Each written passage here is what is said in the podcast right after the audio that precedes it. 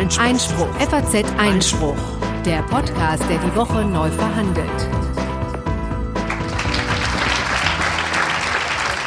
Alles klar, ja, dann ist das hier Folge Nummer 108 des Einspruch-Podcasts, dem wöchentlichen Podcast der FAZ zu Recht, Justiz und Politik. Diese Woche abermals mit einer gesunden Prise von letzterem, kann ich schon mal verraten. Und äh, mein Name ist Konstantin van Linden und diesmal nicht mehr gegenüber, sondern zu meiner Seite sitzt Corinna Budras, herzlich willkommen auch von meiner Seite. Ist wirklich ganz toll, mal in Gesichter zu blicken und nicht nur Konstantin gegenüber zu sitzen, auch wenn das wirklich sehr schön ist. Wir haben wirklich ein volles Programm, auch wenn die Themen gar nicht so vielfältig sind wie sonst, denn wir werden uns eine ganze Weile lang mit Thüringen beschäftigen, denn die Entwicklungen waren ja enorm in der vergangenen Woche und natürlich auch mit ganz, ganz viel rechtlichen Bezug. Das wollen wir uns natürlich nicht nicht entgehen lassen.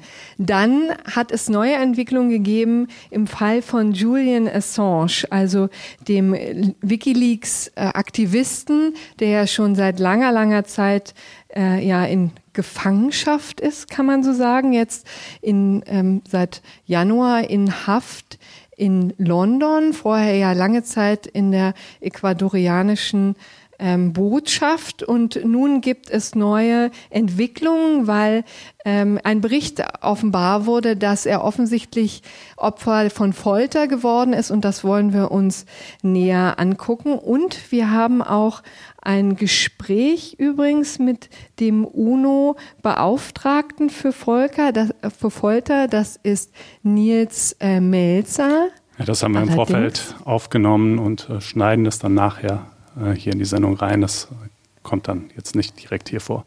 Genau, das heißt, das müssen wir Ihnen leider jetzt vorenthalten, aber dafür gibt es morgen noch eine Sendung, wo es Teile gibt, wo Sie hier, unser Publikum, äh, noch nicht wissen, was darin vorkommt. Das ist eigentlich auch ganz schön, oder? Ähm, und dann haben wir noch etwas Neues in Sachen Lkw-Kartell.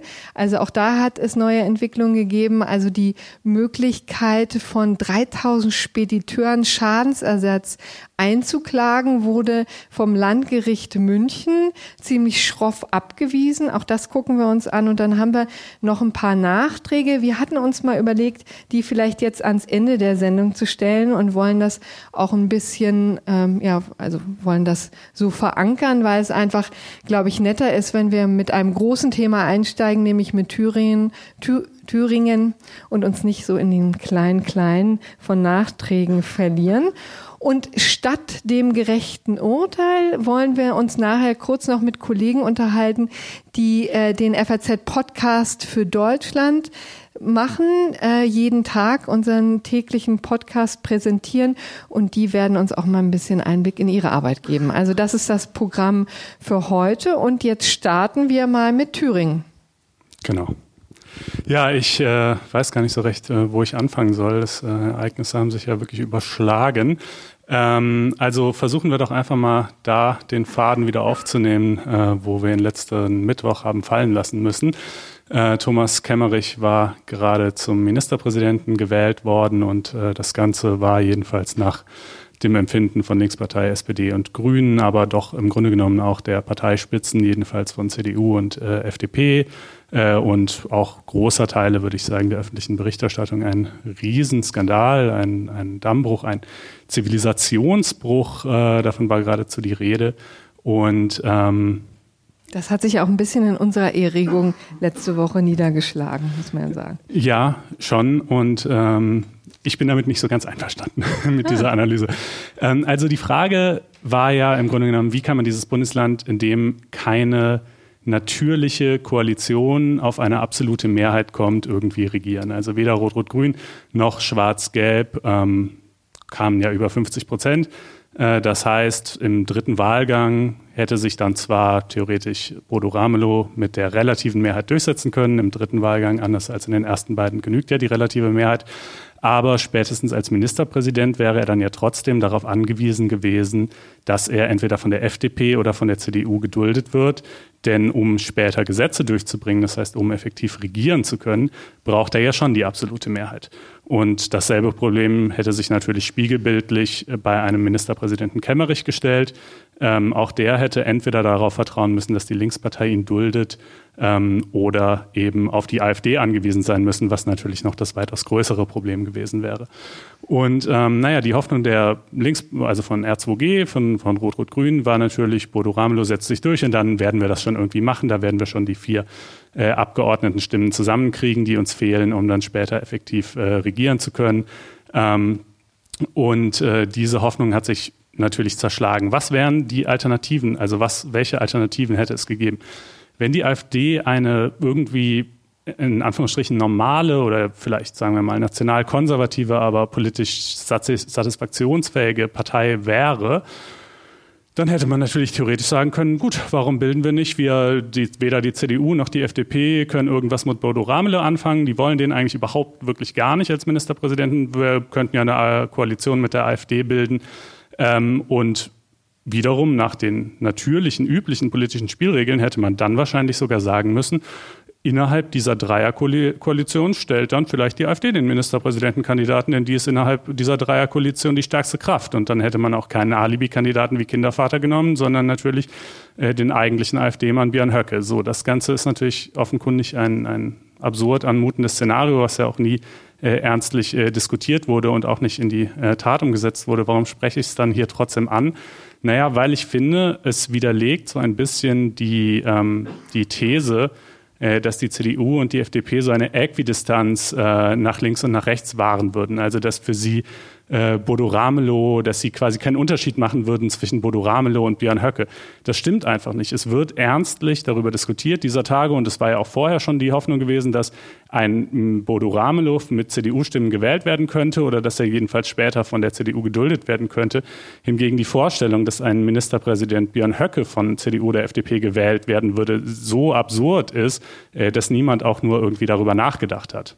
Äquidistanz ist es vielleicht nicht, obwohl in der Tat das ja immer jetzt ins Felde geführt wird. Nichtsdestotrotz gibt es ja natürlich von der CDU einen Beschluss oder zwei Beschlüsse, um genau zu sein, nämlich einmal deutlich zu sagen, also mit der Linkspartei nicht und aber mit der AfD auch nicht, was eben dazu führt, dass man sich weder zu der einen, also dass man sich im Grunde genommen, also in den kommenden vier Jahren komplett stets hätte enthalten müssen, ne? auch in unterschiedlichen Fragen.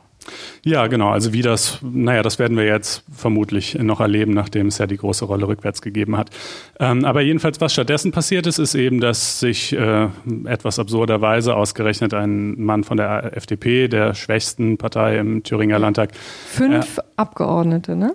Hat wählen lassen, ja. Und dass dieser Versuch, der da unternommen wurde, der markiert ja so ein bisschen den Kompromiss zwischen dem, was ich gerade skizziert habe, was niemand ernstlich erwägt, nämlich wir bilden eine Regierung zusammen mit der AfD und dem gegenteiligen Extrem, was aber eigentlich die allseits proklamierte Norm ist, nämlich es gibt überhaupt gar keine Form der Zusammenarbeit der AfD. Und dieser Kompromiss hätte so ausgesehen, dass die AfD zwar nicht mitregieren darf, aber dass sie Zünglein an der Waage sein darf bei der Frage, wer denn stattdessen regieren soll. Und ähm, ich finde, das ist zumindest ein Kompromiss, über den man mal hätte nachdenken können, denn man muss sich schon vergegenwärtigen, was die gegenteilige Position bedeutet. Die bedeutet, konsequent zu Ende gedacht, dass wir bis zu 50 Prozent oder 49 Prozent des äh, Thüringer Elektorats, ja, wenn die AfD 49 Prozent bekäme, was sie hoffentlich und glücklicherweise nicht tun wird, aber man kann sich ja trotzdem mal überlegen, außen vor lassen, es ist alles egal, Hauptsache die AfD-Stimmen sind nicht entscheidend bei der Ministerpräsidentenwahl. Und ähm, wie gesagt, diese Kompromisslösung zu sagen, die AfD regiert nicht mit, ähm, aber sie kann quasi, sie kann eben das Zünglein an der Waage sein bei der Frage, wer stattdessen regiert. Ähm, die finde ich zumindest nicht von vornherein abwegig.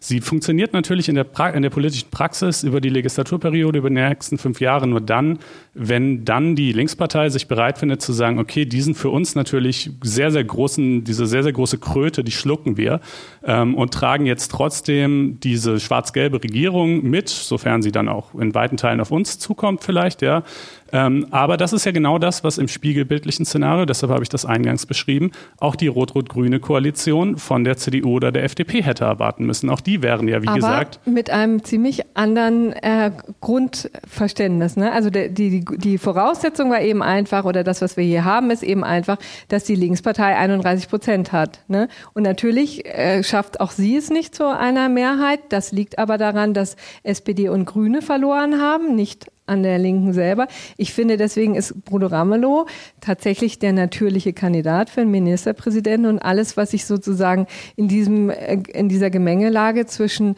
also CDU und FDP abgespielt hat, finde ich ehrlich gesagt einfach nur eine Groteske. Und natürlich zu erklären vor dem Hintergrund, dass, ähm, dass man einen Kandidat der Mitte haben wollte, aber es ist ja schon auch äh, interessant zu dass sich jemand, der fünf Prozent der Stimmen hinter sich vereint, als Kandidat der Mitte dann proklamiert. Ne? Ja, das ist natürlich ein bisschen absurd. Man hätte sich dasselbe Szenario natürlich auch theoretisch ausmalen können, wenn eben die CDU jemand aufgestellt hätte. Dann wäre es halt der geworden. Ne? Mhm. Ähm, dann würde es, dann würde es vielleicht schon nicht mehr ganz so befremdlich anmuten, dass aber das Immer Problem, dass derjenige, Unterschied. genau, naja, aber das Problem, dass derjenige mit AfD-Stimmen gewählt worden wäre, wäre ja mhm. gleichwohl dasselbe.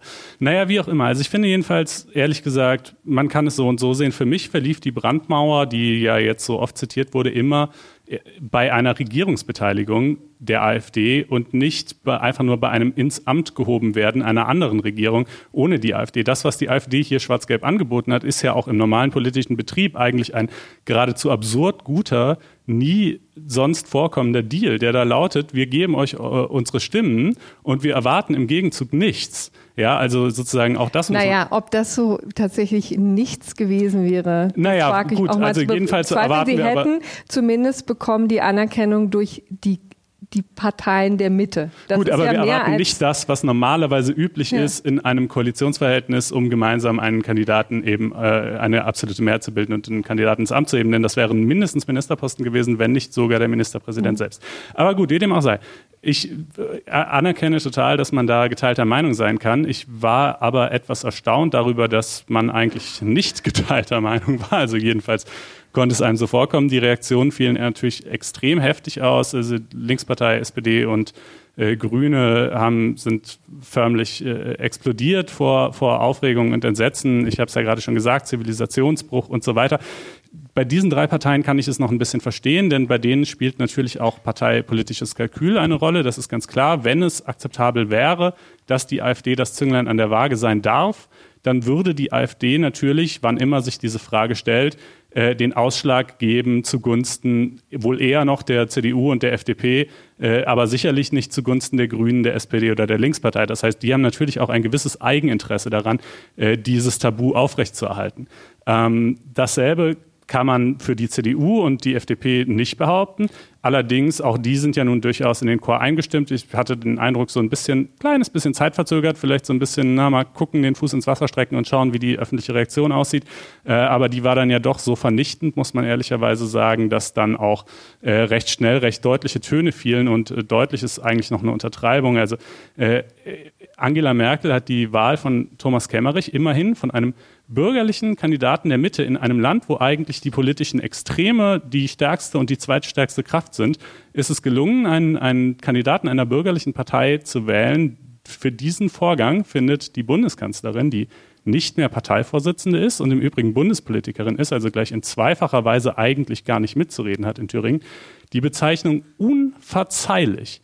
Ich weiß nicht, ob ich von Angela Merkel jemals eine stärkere Verurteilung gehört habe oder mir überhaupt gerade so spontan eine ausdenken kann, als das Wort unverzeihlich. Ähm, das scheint, und diese, diese immerhin demokratische legitime Wahl einer mit den Stimmen einer erlaubten Partei, gegen die auch bisher niemand ein Verbotsverfahren angestrengt hat. Die aber vom muss, Verfassungsschutz beobachtet wird. Von der Teile vom Verfassungsschutz beobachtet werden, ja, muss rückgängig gemacht werden. Ähm, also, ich meine, wir alle wissen, wie das zumindest jedenfalls mal von Teilen der Wählerschaft im Osten aufgefasst wird. Ne? Nämlich Order von ganz oben, das Politbüro regiert durch. Ja, das ist eine Wertung, die ich mir nicht zuteil machen würde. Ähm, aber es, ich kann zugleich verstehen, dass es bei manchen Leuten so ankommt. Wobei es ja auch hinreichend vage war. Also sie hat ja explizit nicht von Neuwahlen gesprochen, weil sie, also das unterstelle ich jetzt mal, das interpretiere ich jetzt mal so, dass es sie deswegen diese Worte gewählt hat, um eben gerade nicht konkret vorzugeben, wie man das rückgängig macht, wie man zu dem Ergebnis kommt, dass also dass Herr Kemmerich eben nicht Ministerpräsident bleiben kann, aber deutlich eben ihre Meinung in diese Richtung kundtun kann. Zu einem wirklich muss man sagen einzigartigen Vorgang. Sowas hat es noch nicht gegeben. Fünf Prozent ähm, Ministerpräsident mit den Stimmen der AfD. Also um das nochmal deutlich zu machen, was, was da für, ja, für eine bemerkenswerte Situation eigentlich stattgefunden hat. Ähm, naja, gut. Gut, und Konstantin, ich glaube, hier kommen wir nicht zusammen. Nee, das, äh, das muss ja auch nicht sein. Das zeichnet diese Sendung ja unter anderem vielleicht auch aus. Ähm, aber es, es ging ja noch weiter. Also das war ja, das ist ja im Grunde genommen jetzt erstmal nur unser Resümee äh, zu der Wahl Kemmerichs und den ersten Reaktionen gewesen.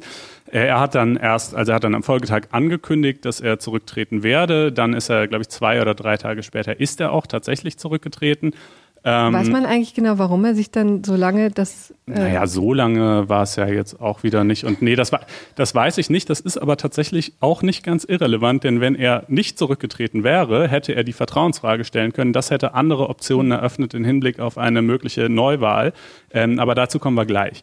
Ähm, erstmal dann rollten ja natürlich auch noch ein paar andere Köpfe, ne? Christian Hirte. Christian ähm, Hirte, Ostbeauftragter der Bundesregierung, auch parlamentarischer Staatssekretär im Bundesministerium der Wirtschaft, hatte überschwänglich gratuliert, hat gesagt, ist ein Kandidat der Mitte, wusste auch, in welcher Konstellation äh, diese Wahl zustande gekommen war, hatte das sozusagen auch schon im Vorfeld als solche Möglichkeit äh, bewusst wahrgenommen und deswegen hat sich auch da offensichtlich die Kanzlerin eingeschaltet und hat gesagt, ähm, also er hat das so wunderbar formuliert, äh, auf Anregung der Kanzlerin ist er dann zurückgetreten. So. Ja. So, eine, so eine Idee, Christian, du könntest vielleicht ja. hier Geh mal. Das hört sich ähm, immerhin noch sehr freundschaftlich an. Ja, naja, äh, Dorothee Bär ist auch zu Kreuze gekrochen, weil sie den, den gleichen fast schon, vielleicht auch schon unverzeihlichen, müsste man mal nachfragen, äh, Fehler begangen hat, äh, zu gratulieren, hat dann aber ihren Tweet auch gleich irgendwie innerhalb weniger Stunden wieder gelöscht und erklärt, alles äh, furchtbares Versehen, wisse sie auch nicht so genau, was sie da eigentlich geritten habe. Naja, und ähm, äh, so, und jetzt äh, befinden wir uns, jetzt sind wir, ach naja, na gut, zu Annegret Kramp-Karrenbauer, ganzen Auswirkungen ja, für die Bundespolitik kommen wir gleich noch. Jetzt ist ja aber erstmal noch die Frage, wie geht es jetzt weiter im äh, Lande Thüringen? Also ähm, Thomas Kemmerich ist zwar zurückgetreten, er bleibt aber geschäftsführend im Amt. Das sieht die Thüringer Landesverfassung so vor. Ähm, das heißt, er ist zwar nicht mehr formell Ministerpräsident, aber er muss trotzdem die Aufgaben eines Ministerpräsidenten versehen, einstweilen, weil irgendwer muss es ja machen, bis irgendwie die Verhältnisse sich dort klären. Dasselbe gilt übrigens für die Minister, da Thomas Kemmerich aber noch gar keine Minister ernannt hatte, ähm, bleiben insoweit die eben noch Minister der Vorgängerregierung. Das sind ziemlich einsame, ach so, Kabinettssitzungen sind dann nicht, weil er kann ja dann mit denen. Ja, also so jedenfalls äh, mein Verständnis. Das ist natürlich, ich glaube, das ist, ist ebenfalls in der Thüringer Landesverfassung natürlich nicht klar geregelt, weil man eigentlich davon ausgeht, dass der neue Ministerpräsident schon seine eigenen Minister haben wird. Ähm, aber ich würde es so verstehen, dass dann die vorherigen äh, tatsächlich diese Funktion weiter Oh Gott, das wäre ja hinreißend. Da möchte man einmal so eine Kabinettssitzung doch miterleben, oder? Naja. Ähm, naja, gut. Und aber das, also das kann natürlich nun offensichtlich irgendwie so nicht der Zustand sein, mit dem man weitermacht. Das äh, ist mal klar. Ähm, jetzt ist die eine Frage ist Neuwahlen. Können, wollen wir Neuwahlen und wenn ja, wie können wir sie erreichen? Neuwahlen in Thüringen muss man vielleicht zu diesem, diesem Zeitpunkt mal klarstellen. Ne? Nicht, dass es da Missverständnisse gibt. Wenn er noch Ministerpräsident wäre, das ist dann jetzt genau der Punkt, dann hätte er die Vertrauensfrage stellen können. Ähm, dann hätte es gereicht, dass 51 Prozent der Landtagsabgeordneten ihm nicht das Vertrauen aussprechen. Dann wäre anschließend der Versuch angelaufen, ähm, jemand Neues zu finden. Und wenn der gescheitert wäre, wäre es zu Neuwahlen gekommen. So diese Option ist jetzt aber erstmal vom Tisch mit einer kleinen Einschränkung vielleicht. Es wäre nämlich natürlich auch möglich jetzt, dass man erstmal jetzt einen, einen Ministerpräsidenten wählt, Bodo Ramelow zum Beispiel, ähm, wie das gelingen könnte, auch dazu sogleich. Äh, und dass der dann die Vertrauensfrage stellt, um so Neuwahlen auszulösen. Ja, das wäre also eine Möglichkeit. Eine Alternative und eigentlich natürlich die direktere und plausiblere Form wäre, dass, man, dass der Landtag beschließt, sich aufzulösen. Ähm, um den entsprechenden Antrag zu stellen, müssen ein Drittel der Landtagsabgeordneten, also 30, äh, dafür stimmen. Die sollten jetzt nicht so schwer zusammenzukratzen sein ähm, um dann aber, und 11 bis 30 Tage später wird dann abgestimmt über diesen Antrag, da müssen zwei Drittel zustimmen. Und das ist natürlich schon die Frage, ob, man, ob die sich finden werden. Äh, diese, also Bodo Ramelow hat jetzt angekündigt, dass die Linkspartei Neuwahlen anstrebt, habe ich gerade noch kurz, bevor wir hier reingegangen sind, äh, das hat bei sich den jetzt auch so ein bisschen gelesen. geändert. Ne? Am Anfang hat er ja gesagt, er würde gerne gewählt werden. Ja. Erstmal? Genau, ja, erstmal vielleicht, das, das schließt sich ja auch nicht unbedingt ja. aus. Er könnte ja auch übergangsweise gewählt werden und trotzdem Neuwahlen anstreben.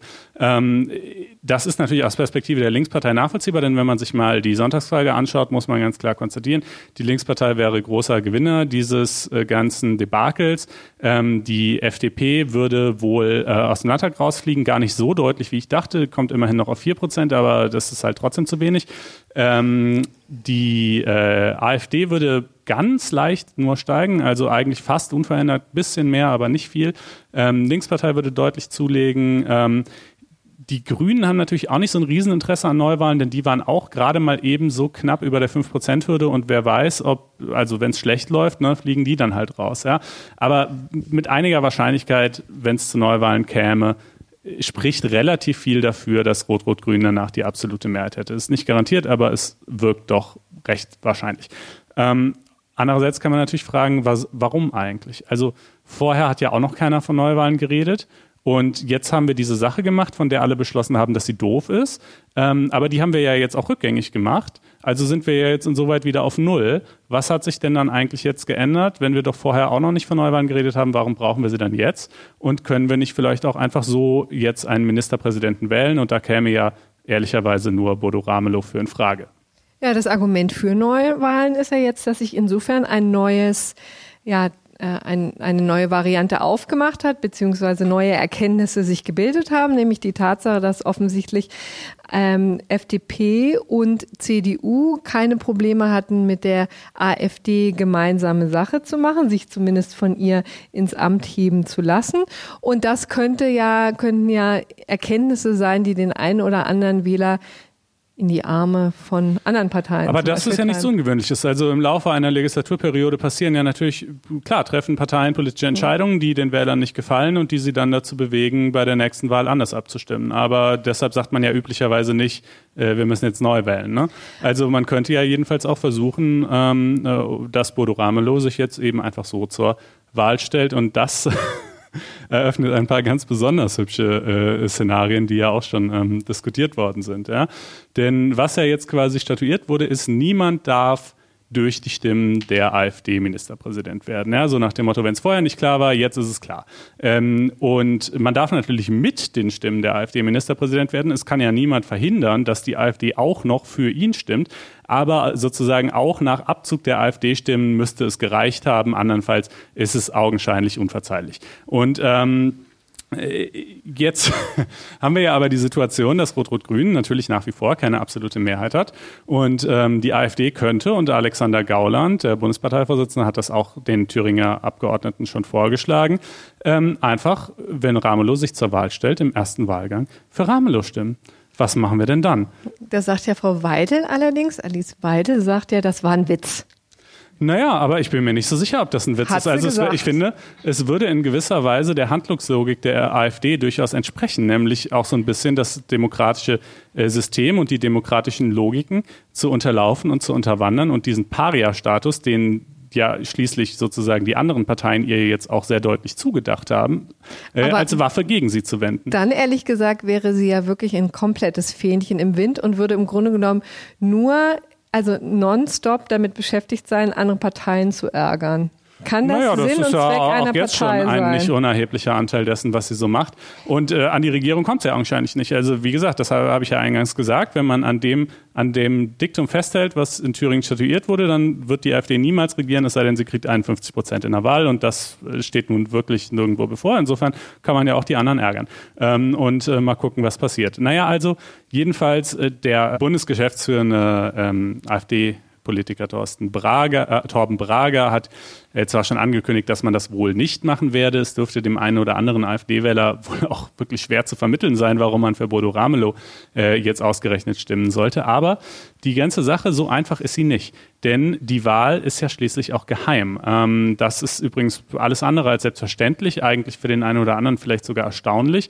Äh, normalerweise wird ja schließlich offen abgestimmt im Landtag, also bei Gesetzen. Wenn irgendein Gesetz zur Abstimmung steht, dann wird eben namentlich abgestimmt und es ist erkenntlich, wer wie abstimmt. Und das sorgt natürlich dafür, dass die Fraktionsdisziplin auch erzwungen werden kann, weil man, also man kann die Abgeordneten zwar nicht zwingen, so oder so zu stimmen, aber man sieht halt, wenn sie von der Parteilinie abgewichen sind und dann kann man ihnen anschließend viel Kummer bereiten und das sorgt dafür, dass halt geschlossen abgestimmt wird. Äh, bei der Ministerpräsidentenwahl ist es anders, die ist geheim. Das heißt, äh, es ist im Grunde genommen gar nicht verlässlich auszuschließen, dass äh, er mit AfD-Stimmen ins Amt gelangt. Äh, Ramelow hat jetzt im Vorfeld gesagt, na ja, er möchte gerne, ähm, er möchte sozusagen sich nur zur Wahl stellen, wenn er vorher genug Zusicherungen von CDU und FDP-Leuten hat, dass sie ihn im ersten Wahlgang wählen werden, äh, so dass dann, wenn er dann obendrein auch noch AfD-Stimmen bekäme, es aber auf die wiederum nicht mehr ankommen würde und dann wäre es ja, gäbe es kein Legitimationsproblem. Ähm, damit begibt er sich natürlich in eine Abhängigkeit von CDU und FDP, die er normalerweise nicht gehabt hätte. Ja, normalerweise hätte es ihm gereicht, im dritten Wahlgang mit relativer Mehrheit gewählt zu werden. Er hätte keine CDU oder FDP-Stimmen gebraucht. Die hätte er zwar später zum Regieren möglicherweise gebraucht, aber nicht für seine Ministerpräsidentenwahl.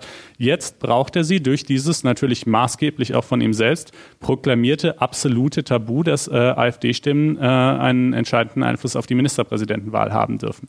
Ähm, Jetzt gibt's noch ein ganz hübsches äh, juristisches Gedankenexperiment, äh, das da lautet, naja, wenn er doch im dritten Wahlgang, wo die relative Mehrheit dann reicht, äh, wenn ihm da doch seine rot-rot-grünen Parlamentarier reichen würden und wenn vorher das Risiko besteht, dass die AfD ihn ins Amt hebt äh, und man das noch nicht mal genau wissen kann, weil das Ganze auch noch geheim stattfindet, könnte er dann sich nicht einfach wählen lassen, die Wahl ablehnen, wählen lassen, die Wahl ablehnen und dann im dritten Wahlgang angekommen, nochmal wählen lassen und sagen, so jetzt habe ich ja auf jeden Fall hier meine relative Mehrheit mit Rot-Rot-Grün und äh, somit bin ich safe.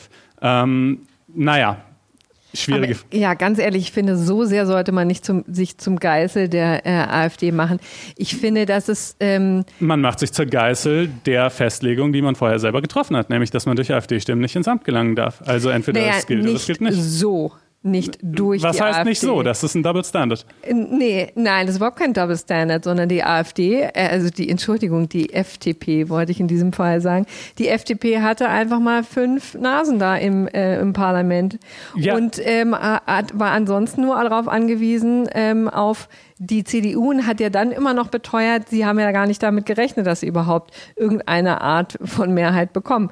So wie auch immer die aussehen mag. Und ich, also das finde ich, das würde ich wirklich einfach, also da Naja, also diese weggehen. Wertung, das ist quasi, wenn die AfD Ramelow wählt, dann ist es Sabotage. Wenn sie Kemmerich wählt, dann ist es der Kandidat der Herzen.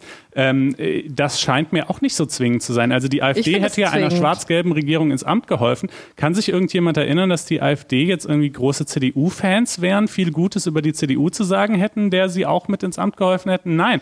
Also sozusagen auch da kann man doch einwenden, ist das denn eigentlich wirklich das Regierungsbündnis, die die wollt, das die wollten? Der Punkt ist, darauf kommt es einfach nicht an. Es ist Nein, eine die Abstimmung, man aber gibt seine dabei Stimme dem einen oder sein. dem anderen Kandidaten, dann hat er eine Mehrheit oder er hat keine. Und wenn Ramelow eine Mehrheit durch die AfD-Stimmen hat, dann hat er eine Mehrheit durch die AfD-Stimmen. Äh, Und das ist in meinen Augen dann ganz genauso ein Legitimationsproblem, wie es hier eins war, wenn es denn unbedingt eins sein muss, was ja offenbar so ist. Nein, Ähm, das ist in meinen Augen also, anders, um diese Konstantin. Frage jedenfalls noch zu beantworten, man weiß es natürlich nicht, dieses Problem hat sich nie gestellt. Es gibt dazu auch kein, also wieso auch, es ist ja normalerweise völlig absurd, dass man das machen würde mit dem zweimal die Wahl ablehnen. Äh, Ich habe mit diversen, also mit zum einen mit, äh, mit Martin Morlock und mit Sophie Schönberger, zwei Parteienrechtler gesprochen. Martin Morlock meinte, naja, also in seines Erachtens wäre es ja quasi wäre es systemgerecht, äh, dann eben in den dritten Wahlgang überzugehen und die und die ähm, äh, und die relative Mehrheit genügen zu lassen.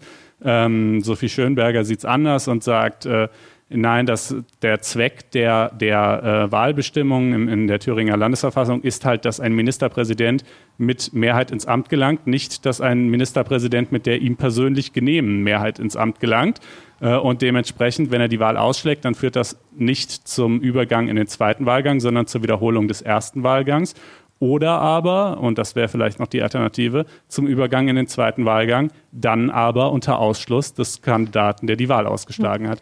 Ähm, also so haben wir in der Tat, äh, können wir einen kleinen, kleinen Werbeblock für Jura einbringen. Zwei Parteirechtler, zwei Meinungen. Ja, ja. und ja gut, zu du dieser Frage kann man jetzt wirklich wahrscheinlich so mehr oder weniger jede Meinung vertreten, weil es halt auch einfach noch nie vorgekommen Und das ist übrigens das Schöne an Jura, ist.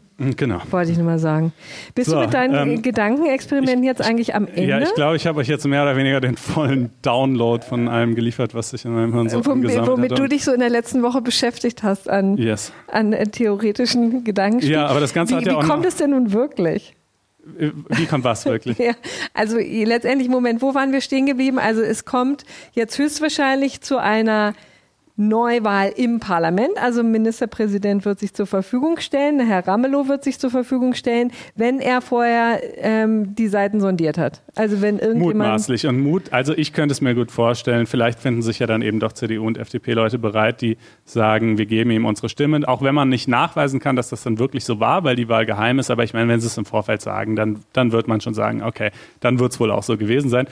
Aber andererseits garantiert ist es nicht. Ne? Also gerade für die CDU ist es eigentlich wirklich schwer, äh, aufgrund des Unvereinbarkeitsbeschlusses zu sagen, wir, wir wählen einen, einen äh, Ministerpräsidenten der Linkspartei und die FDP wird eigentlich auch äh, wirklich wenig Neigung haben, das zu machen. Also I don't know, es ist wirklich schwer zu sagen. Es ist einfach völlig äh, unbekanntes äh, Terrain, auf dem wir uns da bewegen.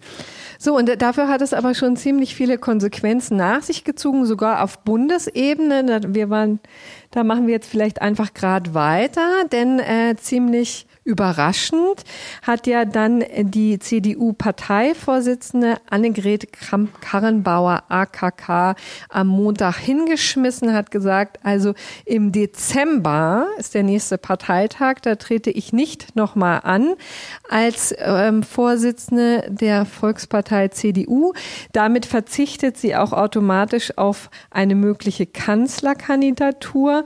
Und jetzt geht es Geschacher los. Also seit Tagen bringen sich die Herren in Stellung. Man muss hier wirklich sagen, hier sind es tatsächlich nur Herren bis jetzt. Kann sich ja auch noch ändern. Aber anders als früher ähm, gibt es eben keine Dame, die sich da zur Verfügung stellt. Es ist nun auch nicht vergnügungssteuerpflichtig, dieses Amt. Das hat man jetzt gesehen. Ja.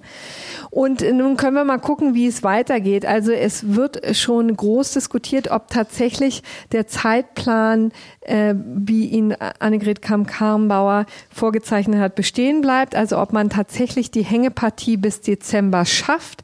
Ja, und die Männer daran hindert, sozusagen nach vorne zu drängen. Das ist äh, ziemlich unwahrscheinlich. Auch die CSU hat da nicht viel Verständnis für, sagt, ähm, da müssen wir doch möglichst bald hier klare Verhältnisse schaffen. Wie macht man das? Man macht es durch einen Parteitag, der dann vorgezogen werden muss, denn die Bundesvorsitzende, der Bundesvorsitzende wird vom äh, Bundesparteitag gewählt und zwar auch mit einer Mehrheit der Stimmen.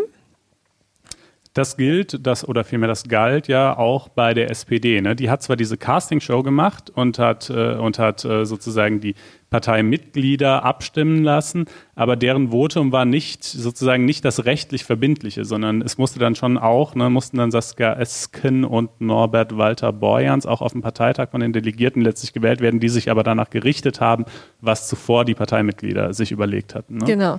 Und so ein bisschen Schaulaufen hatten wir ja tatsächlich auch schon im Dezember 2018, als es ähm, dieses Dreiergespann gab, ne? nicht nur AKK, sondern eben auch Jens Spahn und Friedrich Merz haben sich ja da äh, dem Votum gestellt und es war ja dann doch wirklich eine sehr knapper, ein sehr knapper Ausgang. AKK hat mit 52 Prozent gewonnen, sich gegenüber Friedrich Merz in der Stichwahl durchgesetzt. Ja, und jetzt muss man gucken, wie das äh, quasi weitergeht. Also jedenfalls wird das alles geregelt von den Statuten der CDU.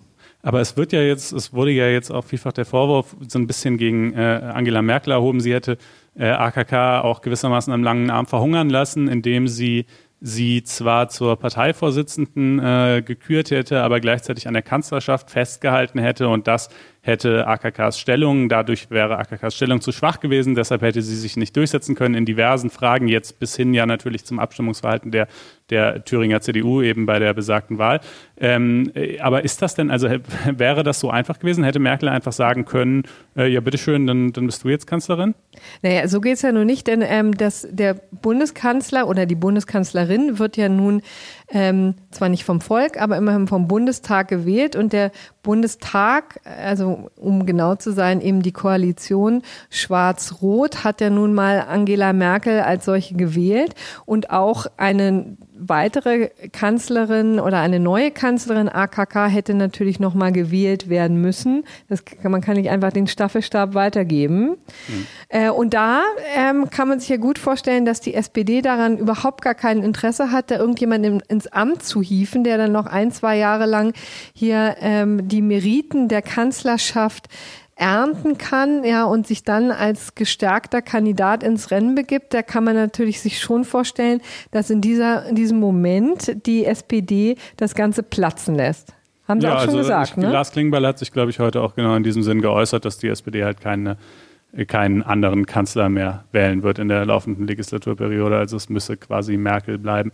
Das wiederum könnte natürlich vielleicht dafür sprechen, tatsächlich doch auch ähm, die Wahl des Parteivorsitzenden ähm, noch so weit nach hinten zu schieben, wie es Kramp-Karrenbauer vorschwebt, damit der oder die neue Parteivorsitzende äh, dann eine möglichst kurze Phase hat, äh, wo auch er wieder mit der Spaltung dieser beiden Ämter wird äh, leben und arbeiten müssen. Wobei jetzt ja immer so getan wird, als es ist so ein Naturgesetz. Ne? Also ich frage mich ja auch, ob man nicht als Parteivorsitzender, als Parteivorsitzender nicht auch so viel natürliche Autorität entwickeln hat, kann qua Charisma, ja, dass man jetzt auch gut mal ein halbes Jahr damit leben kann, dass man nicht Kanzler ist. Ich bin mir jetzt nicht hundertprozentig sicher, nachdem Angela Merkel dieses Amt ja lange Jahre sehr erfolgreich versehen hat, ob es tatsächlich Charisma war, was äh, den Ausschlag gegeben hat. Aber jedenfalls, ja. ähm, jedenfalls. Na, sie äh, brauchte äh, das nicht, weil sie die doppelte. Es ist, nicht, ähm, es ist vielleicht Funktion nicht zwingend, hatte. dass beides in eins fällt.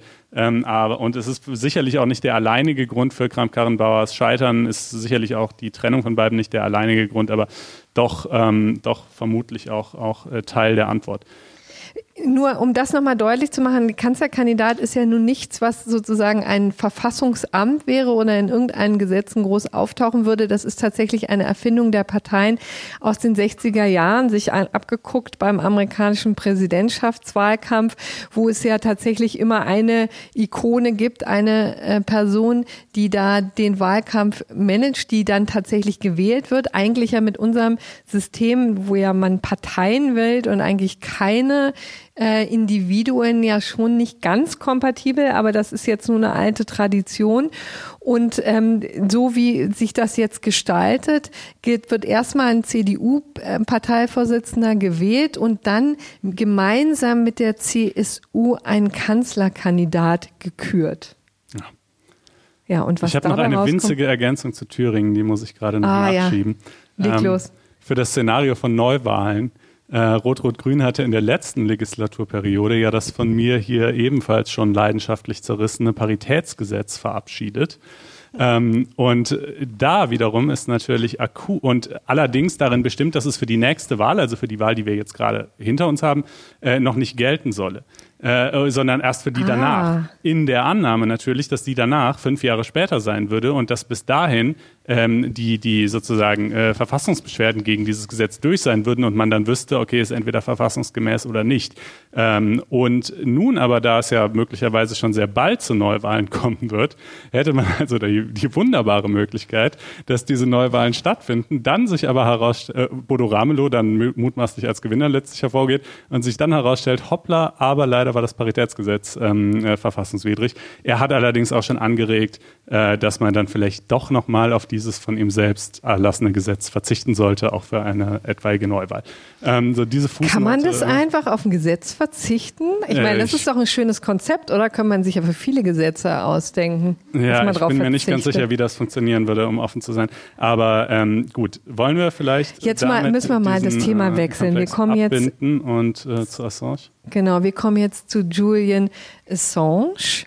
Ähm, also jener australische Aktivist, der wie gesagt schon seit langer Zeit in Schwierigkeiten steckt, ähm, der vieles schon war, als vieles schon bezeichnet wurde, nämlich als großer Rebell, als Computerhacker natürlich, als Whistleblower, als Enthüllung, als Enthüller von staatlichen Fehlverhalten bis hin zu Kriegsverbrechen und Korruption. Im Jahr 2010 hat er im Wesentlichen über äh, WikiLeaks ähm, Details äh, von den Afghan äh, War Diaries veröffentlicht. Das war eben ähm, Details, die dann von der New York Times, Spiegel und dem Guardian aufgegriffen wurden und tatsächlich für einen riesigen Skandal sorgten. Auch die äh, amerikanischen Geheimdienste richtig in die Bredouille brachten, weil da wirklich unschöne Dinge an die Öffentlichkeit getreten sind. So und dieses ganze Narrativ wird jetzt ergänzt durch eine weitere Dimension, nämlich die Frage, ob er tatsächlich in den letzten Jahren Folteropfer wurde. Ja, wobei Folter jetzt nicht im klassischen Sinne, wie man sich das vorstellt, mit Waterboarding oder sonst irgendwas, äh, sondern eher im es Grunde geht um psychologische Folter, ja, aber das ja. ist eben tatsächlich etwas, was Nils Melzer eben so bezeichnet, äh, eben der UNO-Sonderberichterstatter für Folter. Und der kam jetzt äh, vor kurzem mit wirklich in der Tat ungeheuerlichen Erkenntnissen an die Öffentlichkeit. Er hat schon dazu geführt, dass sich ähm, einige Prominente, darunter ähm, Sigmar Gabriel oder auch der Enthüllungsjournalist Günter Wallraff, ähm, einen Appell veröffentlicht haben, wo sie die die sofortige Freilassung von Julian Assange gefordert haben. Also Nils Melzer geht eben so weit zu sagen, Julian Assange hat Folter aufgedeckt, er wurde selber gefoltert und könnte in den USA zu Tode gefoltert werden. Ja, auch das, also letztlich aufgrund der Haftbedingungen, die ihn dort erwarten. Aber ich würde gar nicht so sehr an dem Begriff Folter vielleicht haften, weil das, was ihm passiert ist, ob man das jetzt Folter nennen möchte oder nicht, das ist von mir aus Definitionssache und meines Erachtens gar nicht so wichtig. Aber das, was Melzer da in seinem Bericht beschreibt, ist jedenfalls, wenn es zutrifft, ungeheuerlich. Ja. Das kann man wohl so sagen.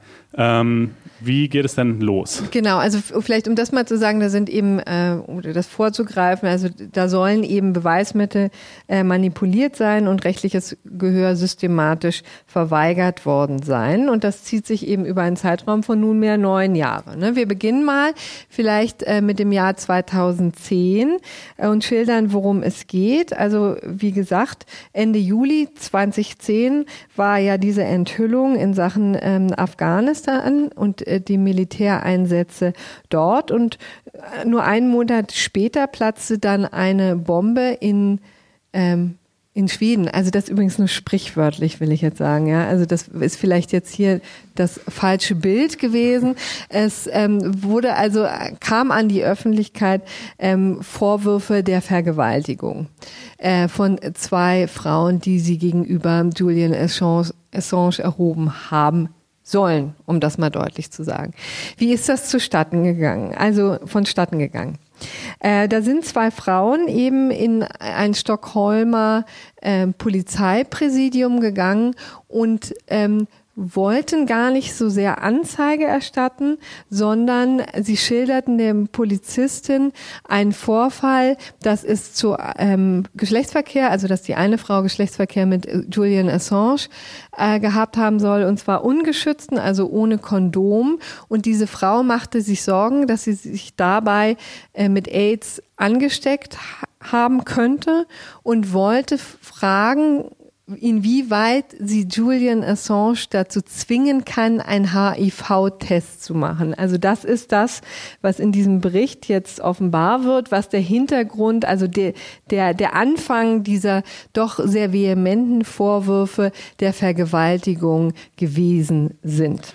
Ja, also ganz genau genommen muss man sogar sagen, was diese Frau bei ihrem ersten Besuch auf dem Polizeirevier zu Protokoll gegeben hat, wissen wir gar nicht mehr oder also ne, wir, wir referieren jetzt mal so ein bisschen den Bericht von Herrn Melzer in der Annahme, dass er zutrifft. Wir haben dann ihm anschließend auch noch ein paar kritische Fragen dazu gestellt, die hört ihr dann äh, in der Folge. Also ähm, jedenfalls, was sie da eigentlich genau gesagt hat, wissen wir gar nicht genau, weil ihr Protokoll dann einige Tage später, nachdem das Ganze zunächst an die Staatsanwaltschaft gegangen war und die Staatsanwältin gesagt hat, ich sehe hier, das mag so sein oder auch nicht, aber ich sehe hier zunächst keinen, keinen Tatverdacht, ähm, äh, das Verfahren also eingestellt wurde und dann offenbar irgendwelche Änderungen an ihrem Protokoll vorgenommen worden sind. Aber da sind wir doch gar nicht, Konstantin. Ich wollte nur zwei Hinweise noch geben, die vielleicht wirklich auch wichtig sind. Ähm, nämlich einerseits, dass diese Frauen während, und das ist, glaube ich, ziemlich unbestritten, während der ersten ähm, ja, Vernahme oder also es war ja kein bitte?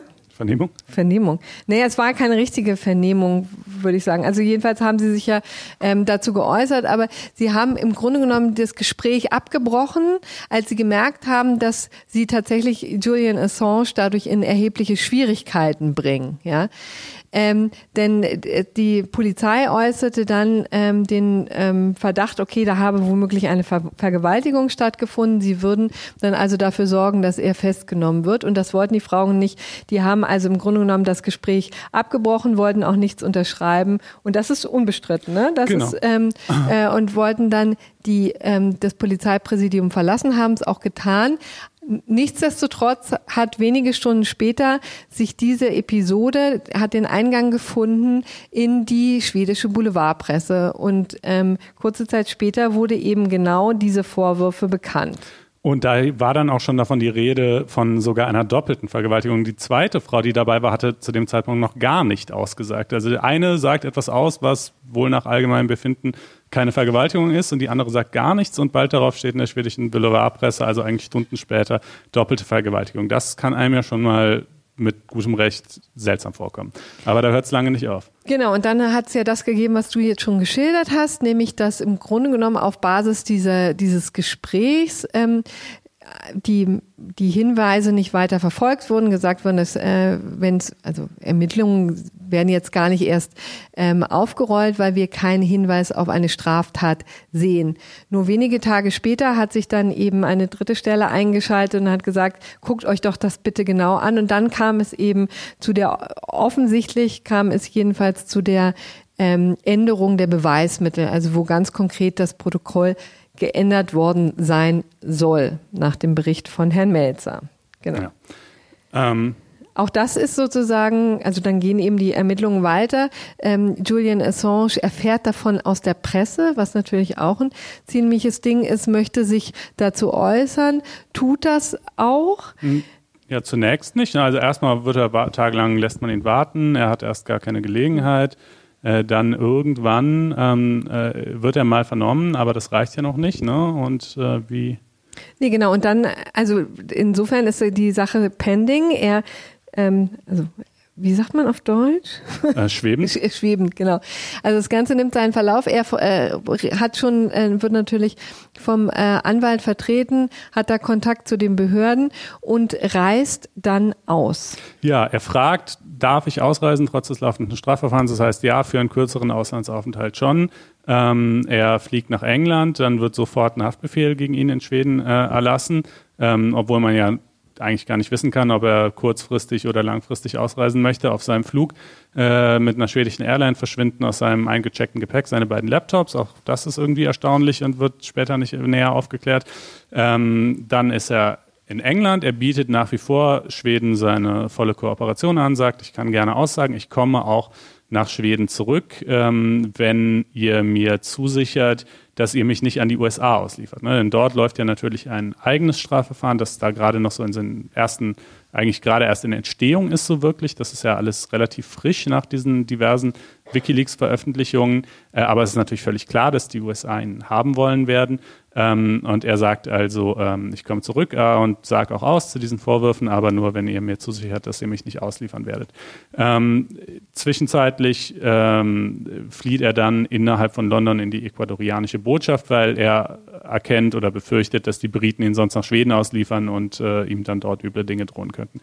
So geht das dann Ja, also. nicht dort, sondern dann die, die Auslieferung an, äh, in die Vereinigten Staaten, Le- ne? ja, wo genau. ihm womöglich die Todesstrafe droht oder jedenfalls schlimme Haftbedingungen. Das war seine Befürchtung. Eine besonders bizarre Fußnote, die mir auch noch überhaupt nicht bekannt war, ist, dass er dann ja aus der Botschaft heraus, also wie gesagt, die Zusicherung erteilt ihm Schweden nicht, dass man ihn nicht an die USA ausliefern wird. Dann sagt er, okay, ihr könnt mich ja per Videolink vernehmen. Äh, sagt Schweden, das geht auch nicht. Da dachte ich noch, naja gut, vielleicht ist die schwedische Strafprozessordnung halt irgendwie so, dass man das aus welchen Gründen auch immer nicht darf. Äh, siehe da, augenscheinlich nein. Jedenfalls sagt Herr Melzer, es gibt sogar genau für diese Frage ein Abkommen zwischen Schweden und Großbritannien und in dem Zeitraum, den Assange in der Botschaft sitzt, äh, also sieben oder acht Jahre, wenn ich mich recht entsinne, werden in 44 anderen Fällen genau das gemacht.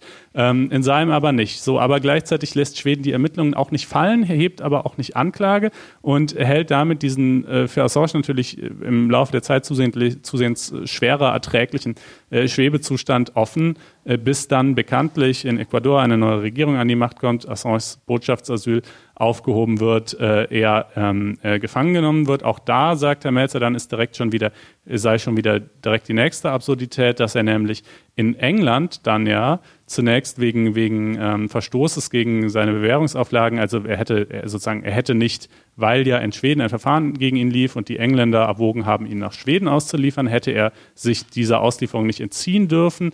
Äh, das ist wohl zwar tatsächlich eine Straftat im britischen Recht, aber normalerweise sei das also wirklich ein Fall für Bewährung. Er hätte fast das Maximum von einem Jahr gekriegt, nämlich 50 Wochen Haft.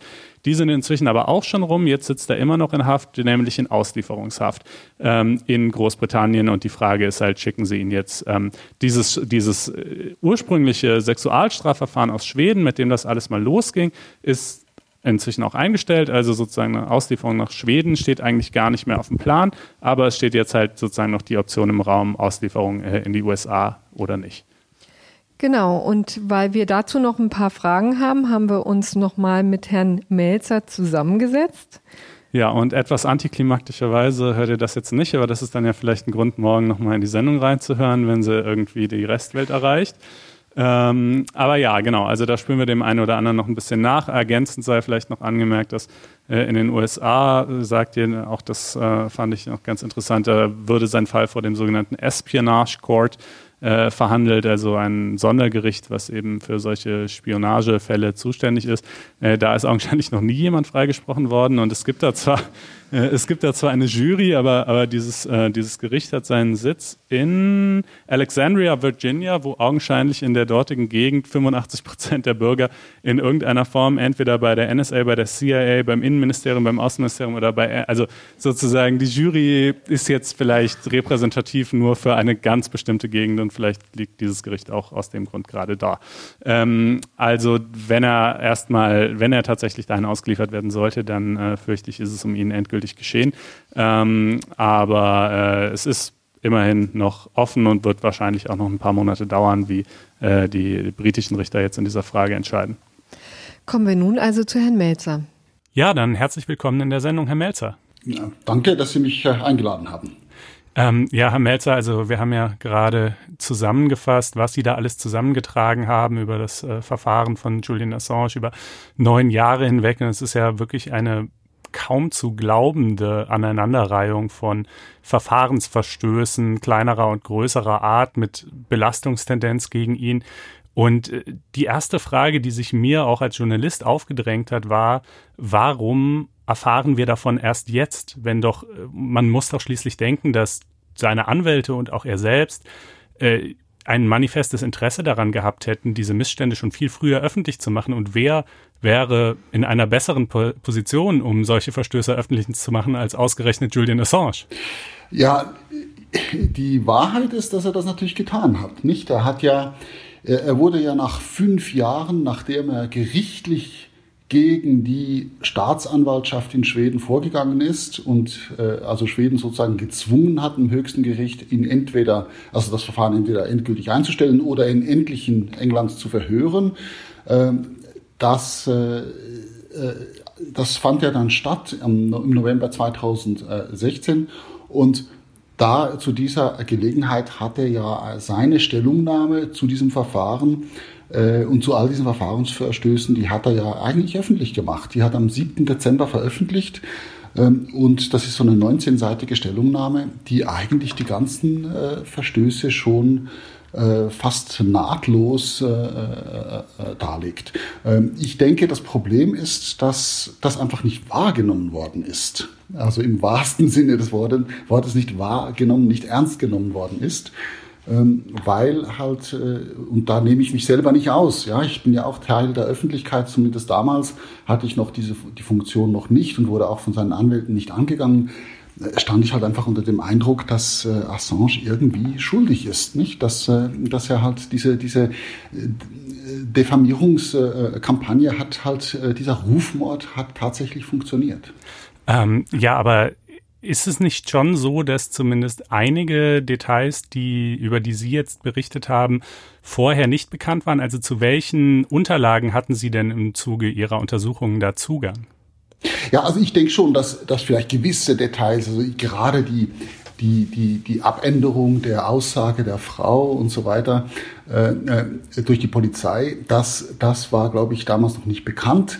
Äh, aber die, gerade die Textnachrichten, die ja die Frauen selber verschickt hatten, die waren im Laufe der Untersuchung äh, bekannt geworden. Also seine Anwälte hatten sich äh, da Zugang erstritten dazu. Sie durften zwar die, die keinen Ausdruck haben, kann, die, die, die, dieser Textnachrichten, aber sie konnten sie lesen bei der Polizei und sie konnten sie, sie abschreiben. Und also diese werden ja auch nicht bestritten, nicht also von der Gegenpartei. Also das war damals schon bekannt und die sind ja eigentlich schon schlagend, nicht? Das hat mich ja auch so erstaunt dass eigentlich der größte Teil dieser Informationen im öffentlichen Raum zugänglich war, äh, das aber irgendwie nicht wahrgenommen worden ist. Und das, das finde ich eigentlich schon eine, eine sehr erstaunliche Tatsache. Ja, allerdings dann wäre das ja in der Hinsicht nicht nur ein Scheitern der rechtsstaatlichen Absicherungen, sondern ein Stück weit vielleicht auch der äh, des Journalismus oder der öffentlichen äh, Wahrnehmung dieser Fragen. Ähm, ich habe aber noch einen anderen Punkt, der mich sehr verwundert hat. Ähm, und zwar Sie schildern ja, dass diese beiden Frauen ähm, bei der Polizeistation eines Abends erscheinen äh, und eine von beiden da ihre Aussage macht und die ja eigentlich flagranten Verfahrensverstöße auf Seiten der schwedischen Polizei beginnen ja praktisch unmittelbar. Also es geht ja direkt damit los, dass sie das Verhör abbricht, dass sie das dann aber trotzdem ähm, ein äh, Verfahren wegen Vergewaltigung eröffnet wird, auch noch wegen Vergewaltigung in zwei Fällen, obwohl die andere Frau noch gar nicht ausgesagt hat, ähm, dass diese, dieses Verfahren, diese Verfahrenseröffnung offenbar binnen weniger Stunden an die Boulevardpresse durchgestochen wird. Also man hat doch das Gefühl, da würde quasi ein, ein schon geradezu vorbereiteter, gut geölter Mechanismus sogleich anlaufen. Aber die Frage, die sich mir dabei stellt, ist, wie kann das denn sein? Denn selbst wenn man unterstellt, und das ist ja der dass die Unterstellung, die sich irgendwie aufdrängt, äh, dass die amerikanische Regierung an die schwedische Regierung vielleicht den Wunsch herangetragen hat, äh, es würde uns freuen, wenn ihr Assange irgendwie was anhängen könntet oder dem irgendwie das Leben schwer machen könntet, dann wäre aber doch diese Weisung sicherlich nicht schon bis in jede schwedische Polizeistation hinein weitergegeben worden, wo dann zufälligerweise, wenn zwei Frauen reinspaziert sind, sofort jeder weiß, was er zu tun hat. Ja, äh, ich, ist natürlich so, dass sich hier schon offene Fragen stellen. Äh, ob, wie weit das Ganze vielleicht noch weiter orchestriert war, als wir, als wir das, äh, äh als wir das äh, schlüssig feststellen können, nicht? Also äh, wie weit vielleicht auch äh, die Frauen Teile einer Geschichte waren. Ich, ich möchte mich dazu nicht äußern, weil ich denke, das geht weiter, als es, als, als es mein Mandat erlaubt. Entschuldigung, ähm, Sie suggerieren dann, ähm, dass, dass das eine Falle gewesen sein könnte oder in welche also Richtung? Ich, ich, ich, möchte mal so sagen, also diese, diese Theorie ist ja schon geäußert worden. Ich habe das natürlich schon mal ein bisschen angeschaut und ich muss sagen, dass ich zumindest kein Indiz gefunden habe, das dagegen spricht. Ähm, ich habe aber hier auch irgendeine eine Linie gezogen, gesagt, also ich, ich bin mandatiert, das Verhalten von Staaten zu untersuchen. Und wenn ich jetzt konkrete Anhaltspunkte gefunden hätte, dass die Staaten jetzt tatsächlich diese, diese Frauen äh, also ganz be bewusst benutzt hätten, also dass die Frauen sogar für den Staat gearbeitet hätten, also dann hätte ich das selbstverständlich an die Öffentlichkeit gebracht. Das habe ich nicht gefunden. Ähm, äh, und ich, ich finde es auch hier, äh, denke ich, wird es dann auch äh, sehr gefährlich, sich da mit Spekulationen zu äußern. Ähm, ich denke, die, man kann es nicht ausschließen, äh, dass zumindest eine der Frauen äh, Teil eines, äh, eines der Geschichte war, also einer geplanten Geschichte war, aber man kann es auch nicht nachweisen. Also und, und deshalb gilt auch hier für, wie für alle natürlich immer die Unschuldsvermutung und äh, es ist natürlich auch sehr heikel, äh, gerade bei äh, Vorwürfen von Sexualvergehen sich in diese Richtung zu äußern. Ich stelle aber fest, eben wie Sie sagen, das wäre ein Erklärungsmodell dafür, warum das so geölt läuft, nicht?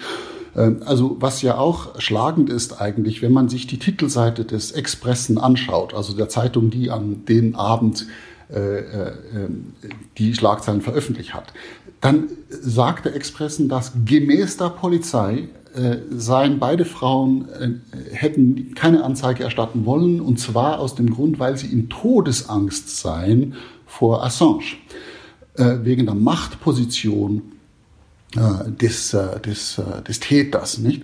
Und also das sind die Worte, die gebraucht werden. Ähm, und, und das, da wird Bezug genommen auf eine Aussage der Polizei.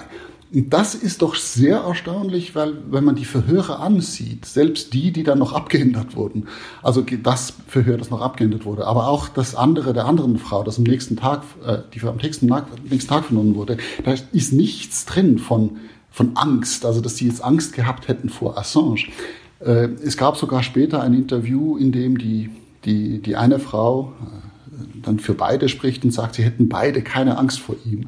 Er sei nicht gewalttätig.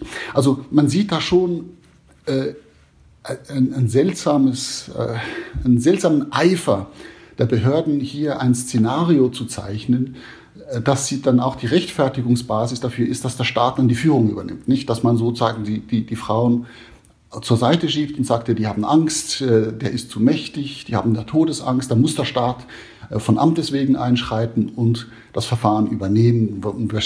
Dann wurde denen ja auch noch ein Rechtsbeistand dann äh, zugeordnet, der auch sehr einschlägige Kontakte hatte. Also es sieht schon nicht sehr sauber aus. Und ich muss aber auch sagen, ich, ich, ich habe ich hab immer gezögert, mit dem so aggressiv an die Öffentlichkeit zu kommen und wollte zuerst die Antwort der Behörden haben.